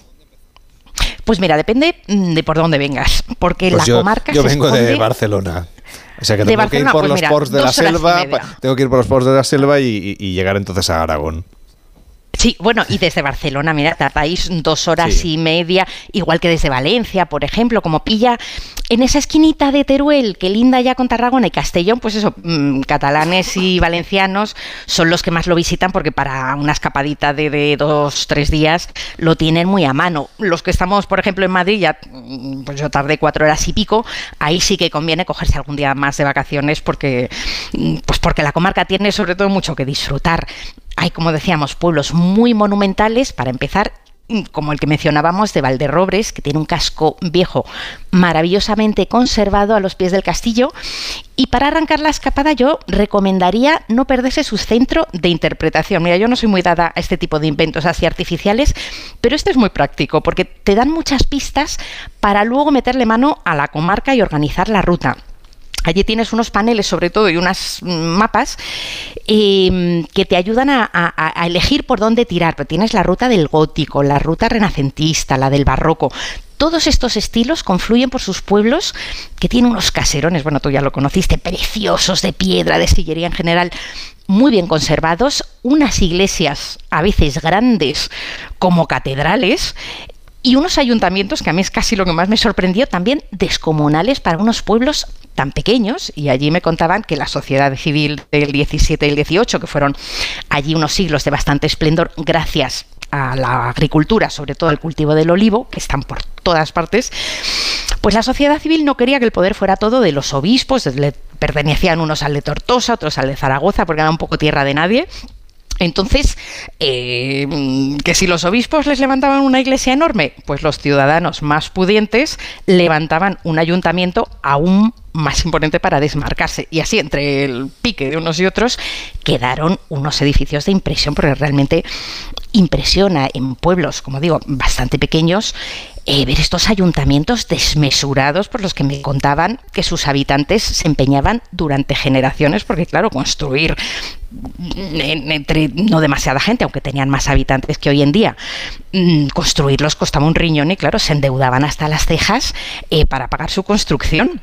Y lo puedes comprobar un poco por todo el Matarraña, desde mm, hablábamos de Valderrobres, pero mm, Calaceite, que amén de otra preciosidad, pues es el segundo pueblo mm, en tamaño del Matarraña y luego miniaturas deliciosas y bastante menos visitadas, a tomar nota como Rafales, como Cretas, como la Fresneda, como la mm, villita diminuta de Lledó. Y, y lugares donde, por cierto, uno puede ir a visitar cárceles medievales que todavía se conservan, Elena. Es- Bueno, casi cada pueblo de los mencionados y de otros que, que- que- que- que también hay, casi cada pueblo tiene su cárcel medieval, son calabozos bastante espeluznantes, a incluir una ruta que de hecho por el Matarraña hay una ruta para los que quieran atarse a ver solo cárceles, pero bueno, muchas están abiertas todo el tiempo al público y otras no. O sea que es importante tomar nota en todo el Matarraña. Esto funciona también para las iglesias, para los ayuntamientos, para los principales monumentos. Antes de ir, conviene, y conviene mucho, llamar por teléfono a la oficina de turismo y saber a qué horas están abiertas las cárceles y los demás monumentos. Porque si no, es muy probable que te quedes con las ganas de verlas por dentro y es una pena. Además que muchas oficinas de turismo organizan también visitas guiadas, a veces gratis y a veces por dos duros, que te aseguras ver los principales monumentos por dentro. Y otra advertencia muy importante también a tener en cuenta es programar bien dónde comer. eso siempre, eso siempre en cualquier viaje. Sí, bueno, es que aquí mm, básicamente o lo programas y mm, o, es que no hay tanta oferta, o sea, porque por ejemplo, mm, oferta hotelera sí hay un montón en los últimos tiempos, pues desde apartamentos, casas rurales, a muy bien muy buen precio, hasta hoteles maravillosos, algunos tan emblemáticos como el Torre del Visco, el Convent y luego muchos que han ido saliendo así como de mucho diseño aislados en plena naturaleza, porque esto realmente es un secreto a voces, hay unos sitios espectaculares, unas masías tremendas y como digo también apartamentos, casas rurales a muy buen precio. O sea, de hostelería están, o sea, de hoteles, alojamientos están bien servidos, pero en cuanto a restauración, en general están bastante flojos tienen algunos mm, restaurantes excepcionales. Yo probé la Fonda Alcalá en Calaceite, la fábrica de Solfa en Beceite, que está en una de las antiguas fábricas de papel que, que funcionaron en este pueblo, y son espectaculares. Pero en general, por sus pueblos hay poco restaurante y en los festivos se llenan. O sea que si no has reservado, lo mismo te toca conformarte con un bocadillo o con lo que te den en el bar del pueblo si, lo encuentras abierto, eso sí. Efectivamente, ¿eh? que no siempre es fácil encontrarlo porque claro, recordemos que es una de las zonas de la España poco poblada, ¿verdad? Y que por lo tanto pues eh, hay algunos servicios que, bueno, que a veces necesitan de cierta ayuda, claro. Sí, sí, sí, sí, sí. Y, eso, fíjate, ocurre, y eso que me sorprendió bastante que el Matarraña, en general, sus, sus pueblos mm, yo estuve hace unos años, hace un par de años, visitando el Maestrazgo, que no está lejos, y me pareció que estaban los pueblos mucho más despoblados. En el Matarraña hay bastante vida, eh, incluso en invierno, y luego ya durante las vacaciones se salen de gente, por, eso recomendaba ir en épocas tranquilitas que, que no coincidan tanto con los típicos festivos, y es que muchos de los que se fueron a trabajar a las ciudades han conservado aquí sus casas y vuelven en cuanto tienen unos días libres. Eh, por un lado, tenemos pueblos. Mm, vamos a hacer el mapa si te parece. ¿eh? Es decir, yo he apuntado por aquí que hay que visitar Valderrobres, Calaceite, Cretas, La Fresneda, pero desde el punto de vista de la naturaleza. Sí, también, también, también es un sitio en, en el que vamos a disfrutar también del senderismo, ¿no? Eh, sí, sí, sí. Mira, lo más conocido, que eso es súper conocido, es el Parrizal de Beceite, que es una caminata muy facilita de mm, dos horas, dos horas y media sin forzar la marcha. Lo puedes hacer con niños, con gente mayor, o sea, realmente muy llano, precioso. Han puesto unas pasarelas de madera a orillas de un río de aguas literalmente turquesas y por unos caminos que antaño usaban los leñadores entre el bosque y te adentras por un cañón espectacular. Los festivos, eso sí se pone tan a tope que han tenido que regular el acceso, tienes que sacarte una entradita para, acceder al parking, así como regulan que no se llene demasiado, pero vamos, mejor ir entre semana, porque es muy conocido pero hay otros escenarios naturales de verdad poquísimo conocidos, también preciosos. A mí me encantó, por ejemplo, la caminata hasta las peñas de Masmut, junto al pueblito de Peñarroya de Tastavins, donde, por cierto, sería un pecado perderse el santuario mudéjar de la Virgen de la Fuente, es un espectáculo. O, por ejemplo, te puedes llegar a pie o en bici a través de igual unas pistas forestales con las que no te cruzas con ni un alma hasta el convento, un convento abandonado del siglo XVIII, el de la Virgen de Gracia, que se levanta de verdad como una aparición fantasmal en mitad del bosque, son unas ruinas bucólicas maravillosas, bastante cerca del pueblito precioso, la Fresneda.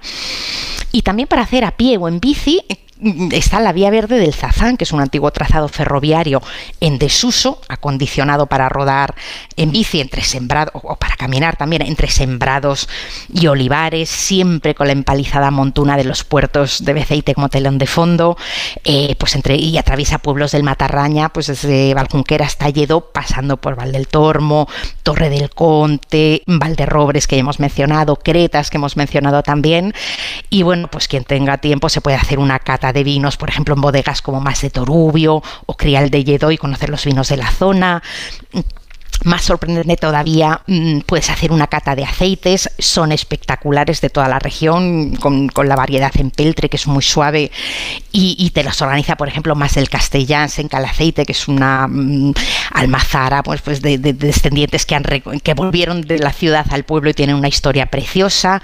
Y bueno, no he mencionado la barbaridad de yacimientos íberos que tienes por toda la comarca y que solo por ver el atardecer de San Antonio en las afueras de Calaceite, pues ya merece la pena la escapada al, Matarraña.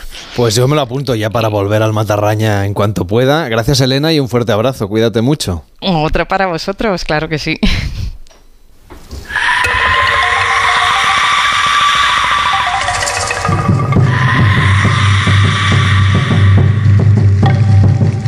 Ya nos ponemos de lo más misterioso porque se acerca la temporada de verano y entre los países que más turistas reciben en todo el mundo está nuestro siguiente destino. Vamos a hablar de México, que el año pasado tuvo 40 millones de viajeros. Así es, y no solo viajan por la gente por las playas paradisíacas o las zonas arqueológicas que nos transportan a épocas precolombinas. Una de las rutas más recomendables para conocer la tradición y la cultura mexicana es hacerlo a través de sus pueblos, pero no unos cualquiera. Se les denomina los pueblos mágicos de México y son lugares en los que las leyendas, la gastronomía y la historia pues están de cada uno de sus rincones. Pues queremos hablar con alguien que conoce muy bien y que además ha divulgado por todo el mundo porque fue responsable de la promoción turística de México a nivel global. Actualmente es consultor turístico. Con Luis Eduardo Ross, ¿cómo está? Muy buenos días. Hola Carles, muy buenos días. Aquí todavía... Muy temprano, ¿verdad? Hasta ahora. todavía aquí a través de la ventana la luna, pero allá con un lindo sol, ¿no? Efectivamente. Vamos a hablar de los pueblos mágicos. ¿Qué es exactamente un pueblo mágico para que la gente que vaya a México haga esta ruta? Sí, justamente yo en un libro por ahí que se llama Pueblos Mágicos de la editorial Águeda que se dio la tarea a expresar algo de estos 111 pueblos, ahí lo expresa en ese libro, pero hoy tenemos 132 pueblos que lo tiene la Secretaría de Turismo aquí de este país. Y yo hablo en ese libro, Carles, sobre leyendas. Leyendas que no sabe uno dónde empieza la realidad o dónde termina la fantasía, pero que en esas leyendas se encierra en pueblos mágicos el México profundo que yo llamo. Eso como ahora hablaban ustedes de que recibe mucho turismo México y sobre todo mucho del español viene a las playas, que son muy lindas a través de todo el litoral mexicano, pero que hay otro México, otro México de crisol, otro México de sincretismo y que se recaba en estos pueblos mágicos. Hoy se habla de que, pues, en, eh, se habla de que hay que conocer, sí, pero que el turista quiere experiencias, quiere vivencias. Y eso es lo que tú puedes obtener en estos pueblos con un viaje al pasado, con un México de aquel prehispánico con esa fusión del virreinal. Y esas manifestaciones las puedes ver en su arquitectura, en su gastronomía, en su folclore, en su música, en sus artesanías. Y entonces es lo que yo hablo que se vive con los sentidos. Es que, repito, el profundo, tú puedes no solo ver, tú puedes estar obteniendo los aromas tan, tan especiales que se tienen en esos pueblos, con una gran diversidad, en esa cultura, ¿sí? Para poder recabar y lo que yo recomiendo cuando llegues a esos pueblos mágicos, que te bajes del auto y que empieces a gastar zapatos. Pues eso es lo que vamos a intentar hacer, recorrer esos pueblos mágicos conociendo esas leyendas. Me gustaría que nos contase alguna de estas leyendas para poderlas compartir con la gente viajera para que conozcan ese otro México, más allá de las playas, como nos decía. Sí, sí, eh, eh, por todo el mundo siempre hay leyendas, ¿no? Tenemos el monstruo del lago Ness o Drácula allá en Transilvania. Aquí hay una serie de leyendas que se tienen como La Llorona, se habla en el mismo capital del país como una leyenda eh, muy, muy peculiar que se dice el tigre de Santa Julia.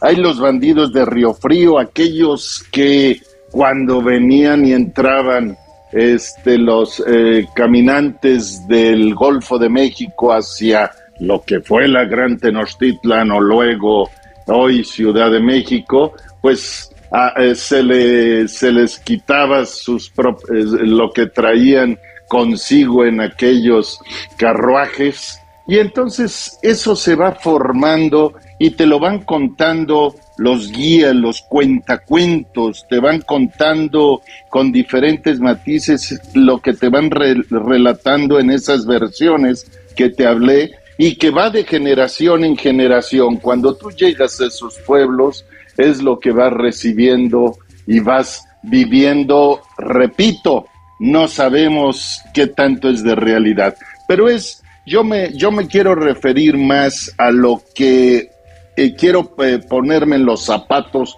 de un español para poder visitar México y qué es lo que pudiera eh, llamarle la atención a los ojos de mí como mexicano.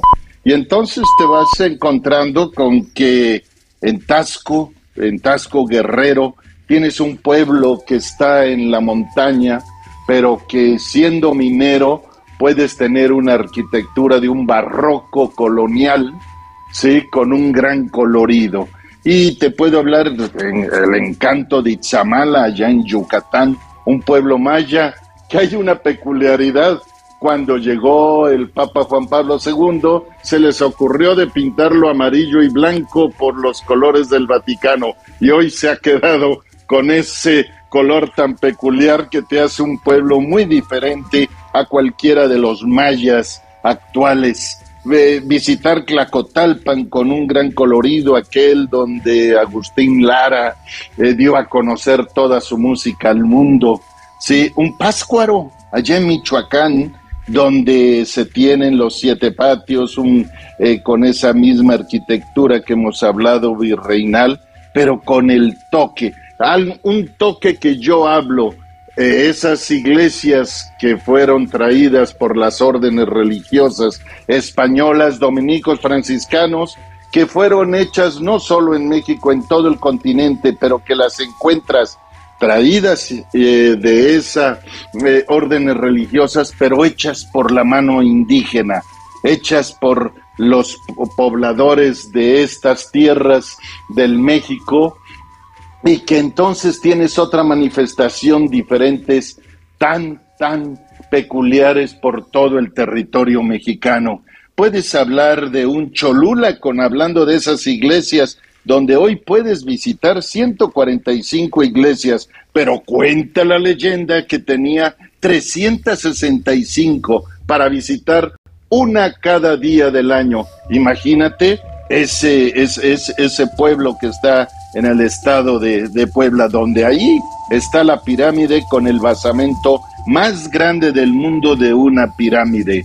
Hoy da, para, Luis Eduardo para muchísimos viajes, como decíamos, estamos recorriendo México con esos pueblos mágicos, una manera diferente de acercarse a este país que tiene tanto que ofrecer, que es un país muy grande, es un país eh, con mucha variedad de paisajes.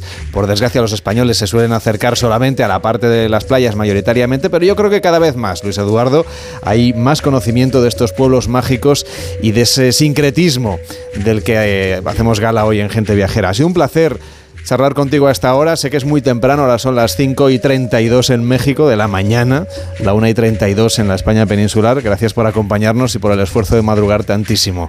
Que vaya muy bien, muy buenos días. No, no, no, es, todo un gusto y nada más quisiera cerrar de que esos pueblos mágicos son la magia de cada pueblo que se debe a la magia que tiene México. Ojalá y te des una escapada para estas tierras y recorras y vivas los pueblos mágicos de México. Pues encantado, me encantaría. Que vaya muy bien, hasta la próxima. Muy buenos días, un abrazo a todo México. Hacemos una pausa en Gente Viajera y a la vuelta nos vamos a Salzburgo. En Onda Cero, Gente Viajera, Carlas Lamelo.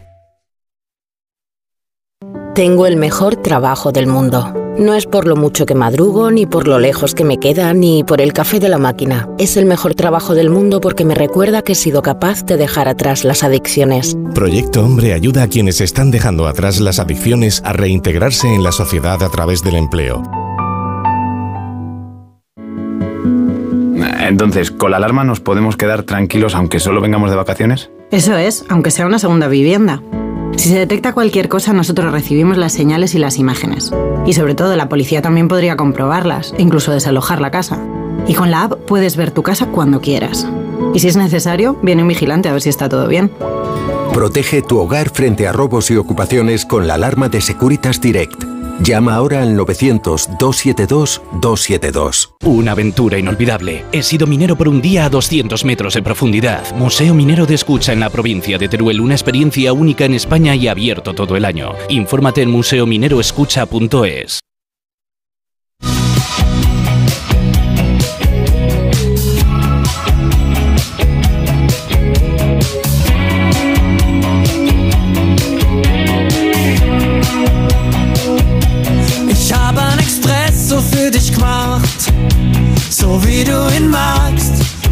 Viajamos ahora a Salzburgo, una ciudad famosa por su rico patrimonio histórico y cultural. Situada en el corazón de los Alpes, Salzburgo nos está esperando para disfrutarla también, claro, al ritmo de la música, porque es la ciudad de Mozart.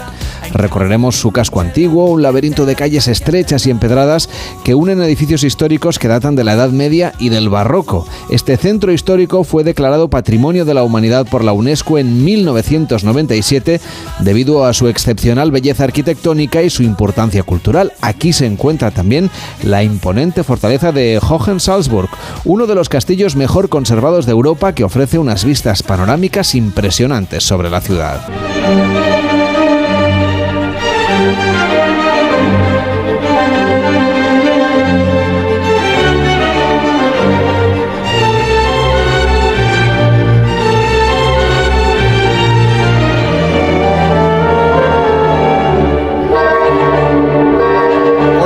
lugar emblemático de Salzburgo es la Casa de Mozart, donde el famoso compositor nació en 1756. Este museo dedicado a su vida y a su obra permite explorar las habitaciones originales donde Mozart creció y descubrir la fascinante historia de su vida a través de exhibiciones interactivas y objetos personales. Salzburgo es también la cuarta capital más poblada de Austria, una ciudad sostenible porque puede disfrutarse a pie o en bicicleta y cuenta con museos muy curiosos como el Red Bull Hangar 7, un museo de la aviación que ha recuperado y restaurado aeronaves históricas y singulares. Además de aviones, tiene un restaurante con dos estrellas Michelin. Este es uno de los lugares a los que podemos llegar gracias a la Salzburg Card. Si queréis viajar a Austria este verano, acercaos a austria.info y escuchad la colección de podcasts que Turismo de Austria ha preparado para todos los viajeros. Nos acompaña Inés Guisani, de la Oficina de Turismo de Salzburgo. ¿Cómo estás? Buenos días. Muy buenos días desde la ciudad de Mozart a todos los oyentes de Onda Cero. ¿Cómo podemos eh, preparar nuestro próximo viaje a Salzburgo gracias a estos podcasts? Yo creo que cuando vas a escuchar el podcast sobre Salzburgo, te das cuenta de que hay mucho que ver y hacer en nuestra ciudad y significa que en, en un día no se puede visitar todo. Y es decir, que nuestra ciudad uh, vale la pena visitar, es mucho más que solo Mozart. Hemos destacado antes, por ejemplo, ese mirador sobre la ciudad de la fortaleza de Hohensalzburg. ¿Cómo podríamos llegar hasta esta fortaleza? La fortaleza de Hohensalzburg, um, es una de las atracciones más importantes de nuestra ciudad. ciudad es um, el símbolo de Salzburgo, construida en el año 1077. Se puede llegar a este monumento gracias a un funicular, que está siempre uh, incluida en la Salzburg y hay unas vistas uh, fantásticas de esta fortaleza. Por un lado se pueden ver las montañas que se encuentran muy cerca de Salzburgo, alrededor de la ciudad, y por otro lado se puede ver el casco antiguo declarado Patrimonio Cultural por la UNESCO.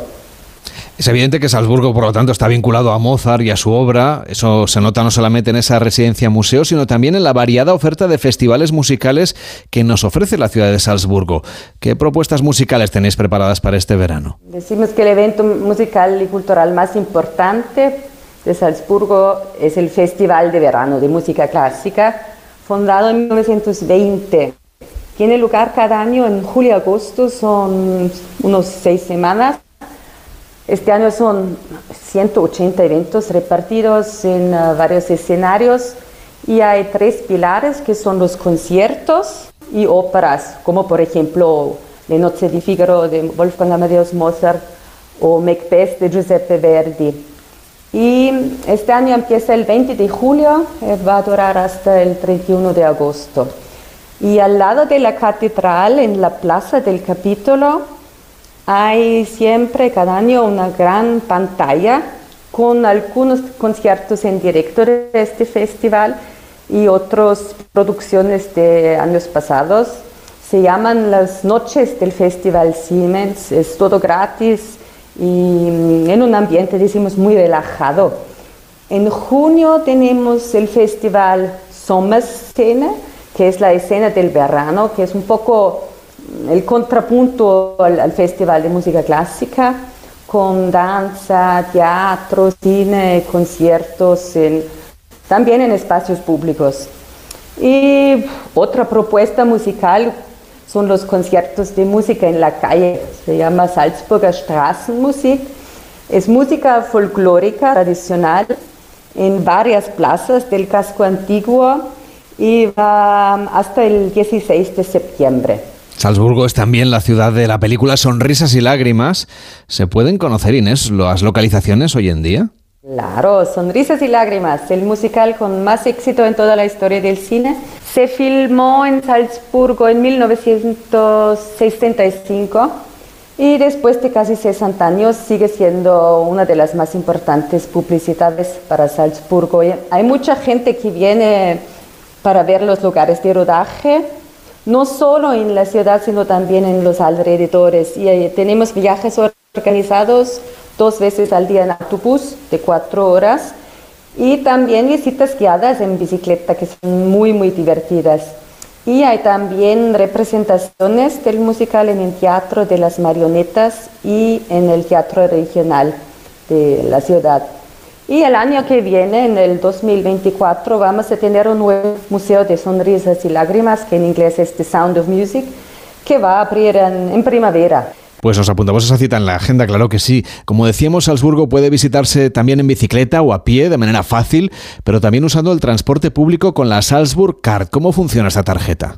los museos en la ciudad se visitan a pie porque todo el centro histórico es zona peatonal pero hay algunas atracciones en las afueras, como por ejemplo el Palacio de Helbrunn del siglo XVII, con sus famosos, nosotros decimos los juegos de agua, son churros de agua, unos 4 o 5 kilómetros al sur de la ciudad, y con la Salzburg se llega con el autobús número 25, y con el mismo 25 se puede continuar desde Helbrunn a la montaña Untersberg, con la tarjeta Salzburg Card se puede tomar el teleférico en algunos minutos, 17, 8 minutos, llegas a 1800 metros con una vista magnífica.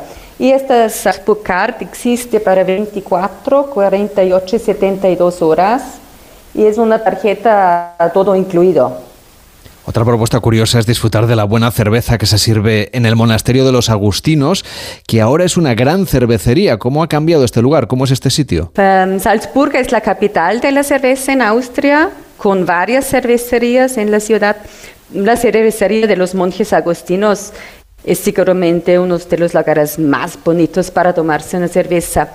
Y mm, en esta cervecería tienen salas internas, pero también un gran jardín con sitio para unos 1.400 personas. Y hay un pasillo gastronómico donde puedes comprar cosas típicas como salchichas, pollo frito, pretzel, el pan típico y otras delicias locales. Y la cervecería de los monjes es la mayor cervecería en Austria y la única en todo el país donde la cerveza se sirve directamente del barril en madera.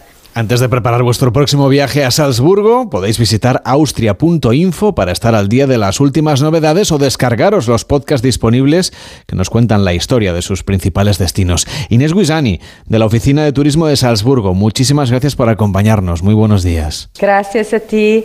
Un gran saludo desde la ciudad de Mozart y os espero en Salzburgo. Adiós. En Onda Cero, gente viajera. Carlas Lamelo. Un día descubres que tienes humedades en techos, paredes, están por todas partes. ¿Qué puedes hacer? Llama a Murprotec. Llama al 930 1130 o entra en murprotec.es. Si con las humedades te las tienes que ver, ¿qué puedes hacer? Llama a Murprotec. 930 1130. Murprotec. Cuidando tu hogar, cuidamos de ti. Onda Cero, Madrid. Solucionesconhipoteca.com. Préstamos desde 10.000 hasta 3 millones de euros. ¿Necesita liquidez? ¿Necesita dinero hasta la venta de su casa? ¿Necesita un préstamo para cancelar deudas o un embargo? Solucionesconhipoteca.com. 91 639 9407. Préstamos desde 10.000 hasta 3 millones de euros. Solucionesconhipoteca.com. Grupos Eneas. Sandos Hotels, en las mejores playas de Lanzarote, Ibiza, Benidorm y Riviera Maya. Disfruta de un descuento exclusivo extra por reservar directamente con nosotros en tus próximas vacaciones. Además de ventajas como flexibilidad de cancelación. Consulta en nuestra página web. Te esperamos. Muebles Adama. Muebles a medida para toda tu casa. Salones, dormitorios, colchones, armarios, con transporte y montaje gratuito. Ven a la calle General Ricardo 190 o entra en mueblesadama.com. Muebles Adama. Muebles grandes a precios bajos. Olé Olá, el musical flamenco más famoso del mundo, celebra en Madrid su primer aniversario en el Teatro Eslava. Con más de 50.000 espectadores, Olé Olá se ha convertido en el musical de referencia del mundo flamenco. Con Philippe Stark y Cristina Hoyos, siente el flamenco como nunca lo has vivido. Información y entradas en oleolashow.com. Cuando se recibe una herencia, en muchas ocasiones no hay un acuerdo entre las partes. En Division Home compramos su parte sin importar su porcentaje. Infórmese en divisionhome.es y en el 91 737 90 57. 91 737 90 57. Es el rincón de Jaén, es el rincón de Jaén. Ven al Rincón de Jaén. En Don Ramón de la Cruz 88, Doctor Gómez Ulla 6, junto a la Plaza Manuel Becerra y Avenida Camilo José Cela 11. Es el rincón de Jaén. El Rincón de Jaén, el pescadito frito de Madrid. Llega la Revolu Plus a Ocasión Plus. Descuento de hasta un 30% en más de 8.000 coches. Aprovecha esta oportunidad única. Hasta el 21 de mayo. Ocasión Plus. 15 centros en Madrid, nuevas tiendas en Fuenlabrada, Arganda y Torrejón. Localiza tu centro más cercano en ocasiónplus.com. Abierto sábados y domingos. Onda Cero Madrid, 98.0 FM.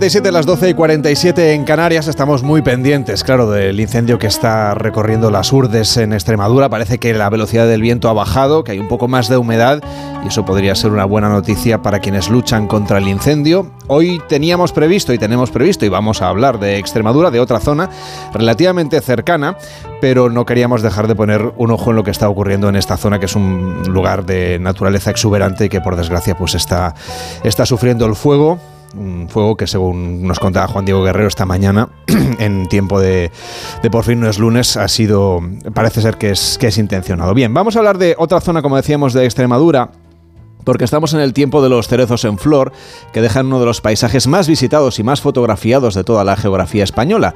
Es un momento ideal para visitar el Valle del Jerte y de paso pues ver cómo recogen las cerezas, Víctor. Así es, y es que este fruto, que es hasta un símbolo nacional en países como Japón, pues es uno de los alimentos de temporada dentro de nuestra, dentro de nuestra gastronomía. Del blanco al rojo y del árbol a la recolección, esta etapa pues merece la pena vivirla desde el propio Valle del Jerte en Cáceres, para conocer los diferentes tipos de cerezas, visitar las fincas de agroturismo y, por qué no, disfrutar de la campaña de la cerecera de este 2023. Elisa Esteban, gerente de la Sociedad para la Promoción y el Desarrollo del Valle del Jerte, ¿cómo está? Muy buenos días. Hola, buenos días. Cuéntenos, eh, ¿cómo es esta celebración de la cerecera? Bueno, pues este es, es, un proyecto que iniciamos ya hace pues 13 años y el objetivo era pues precisamente poner en valor los atractivos que tiene el Valle del Jerte en este momento, ¿no? que es el momento de la recolección de la cereza.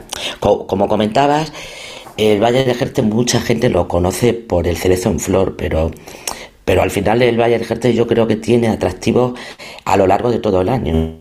Y la cerecera precisamente es un momento muy especial porque la comarca cobra mucho dinamismo y el objetivo central es potenciar el, consumo de, cereza, que es eh, la principal fuente de, ingresos de, nuestro territorio y también compartir con los visitantes pues, pues ese, la posibilidad de adentrarse ¿no? en, en esa cultura agraria tan arraigada que tenemos en el territorio y, vivir una experiencia integral. Al final, eh, si, una familia viene al Valle de Jerte en estos días, eh, pues puede participar directamente de la recolección de la cereza a través de las actividades de agroturismo, eh, pero también puede participar precisamente de, otro de los, de los, potenciales que tiene este producto, ¿no? que es el, tema gastronómico y culinario, porque en paralelo al momento de la recolección, pues se ponen en marcha unas jornadas gastronómicas eh, donde un grupo de restaurantes de, la comarca pues eh, utilizan la cereza y en, más en concreto la picota, que es nuestra cereza autóctona, como ingrediente principal de sus menús. ¿no?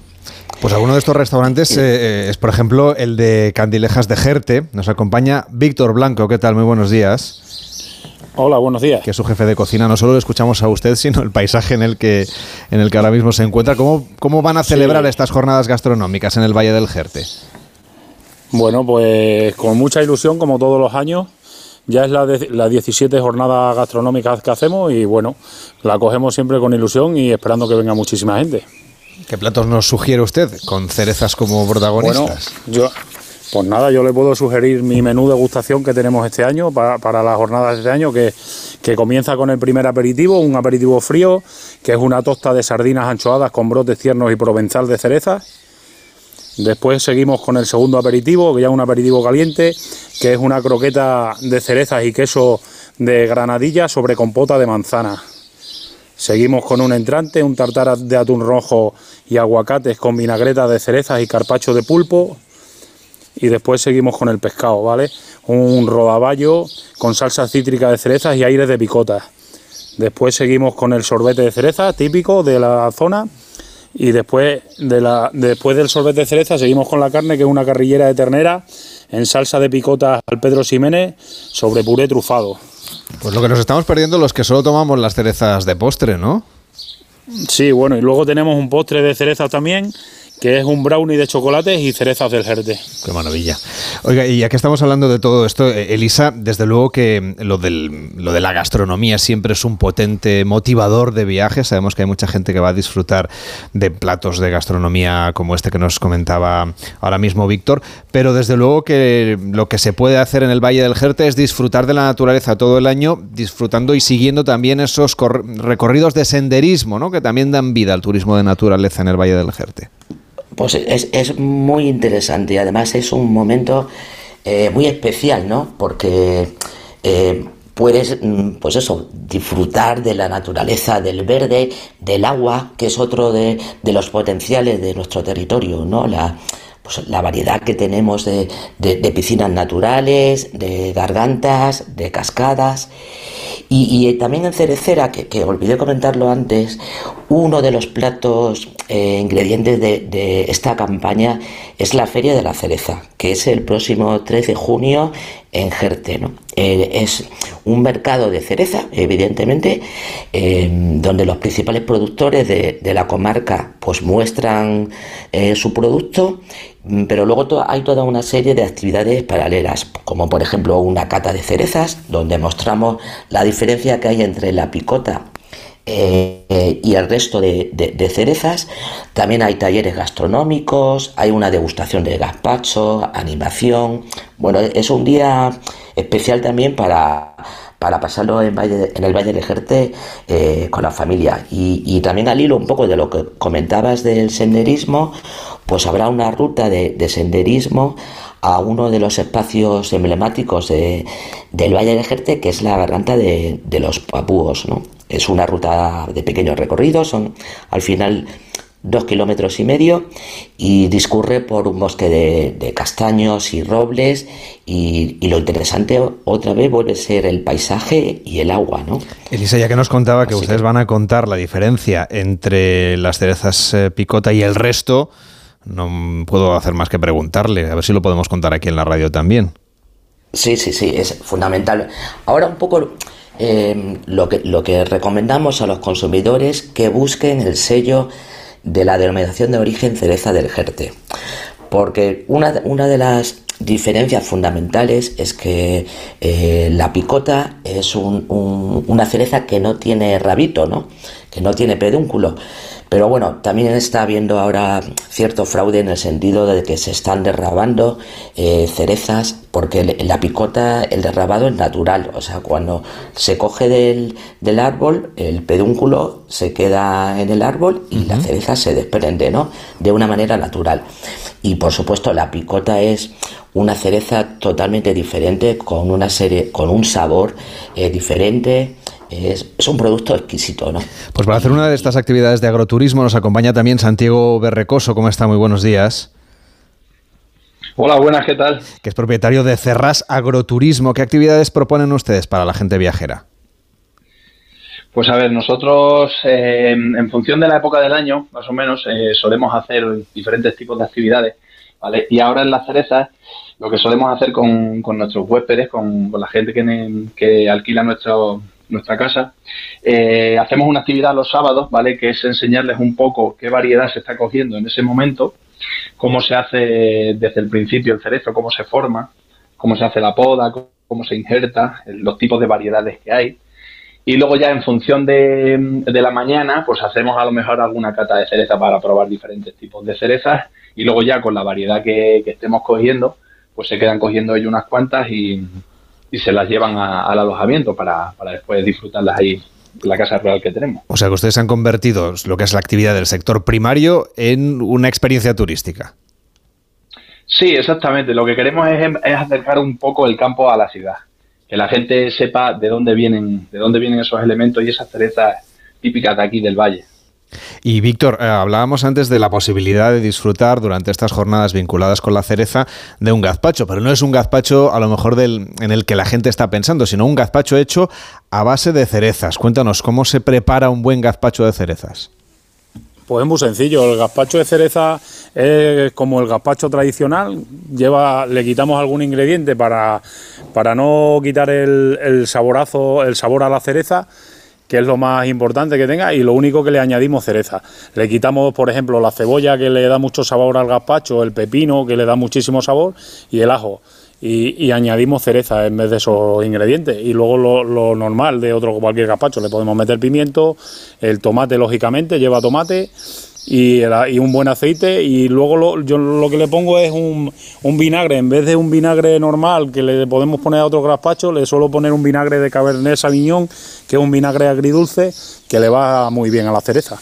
Pues tenemos la receta ya apuntada. Víctor Blanco, jefe de cocina del restaurante Candilejas del Valle del Jerte. Que vaya muy bien y hasta la próxima. Muy buenos días. Y Santiago Berrecoso, que es propietario de este Cerras Agroturismo, donde pueden ir ustedes a comprobar cómo se hace la recogida de la cereza en estos días en los que ya se está recogiendo el fruto. Que vaya muy bien. Hasta la próxima. Gracias.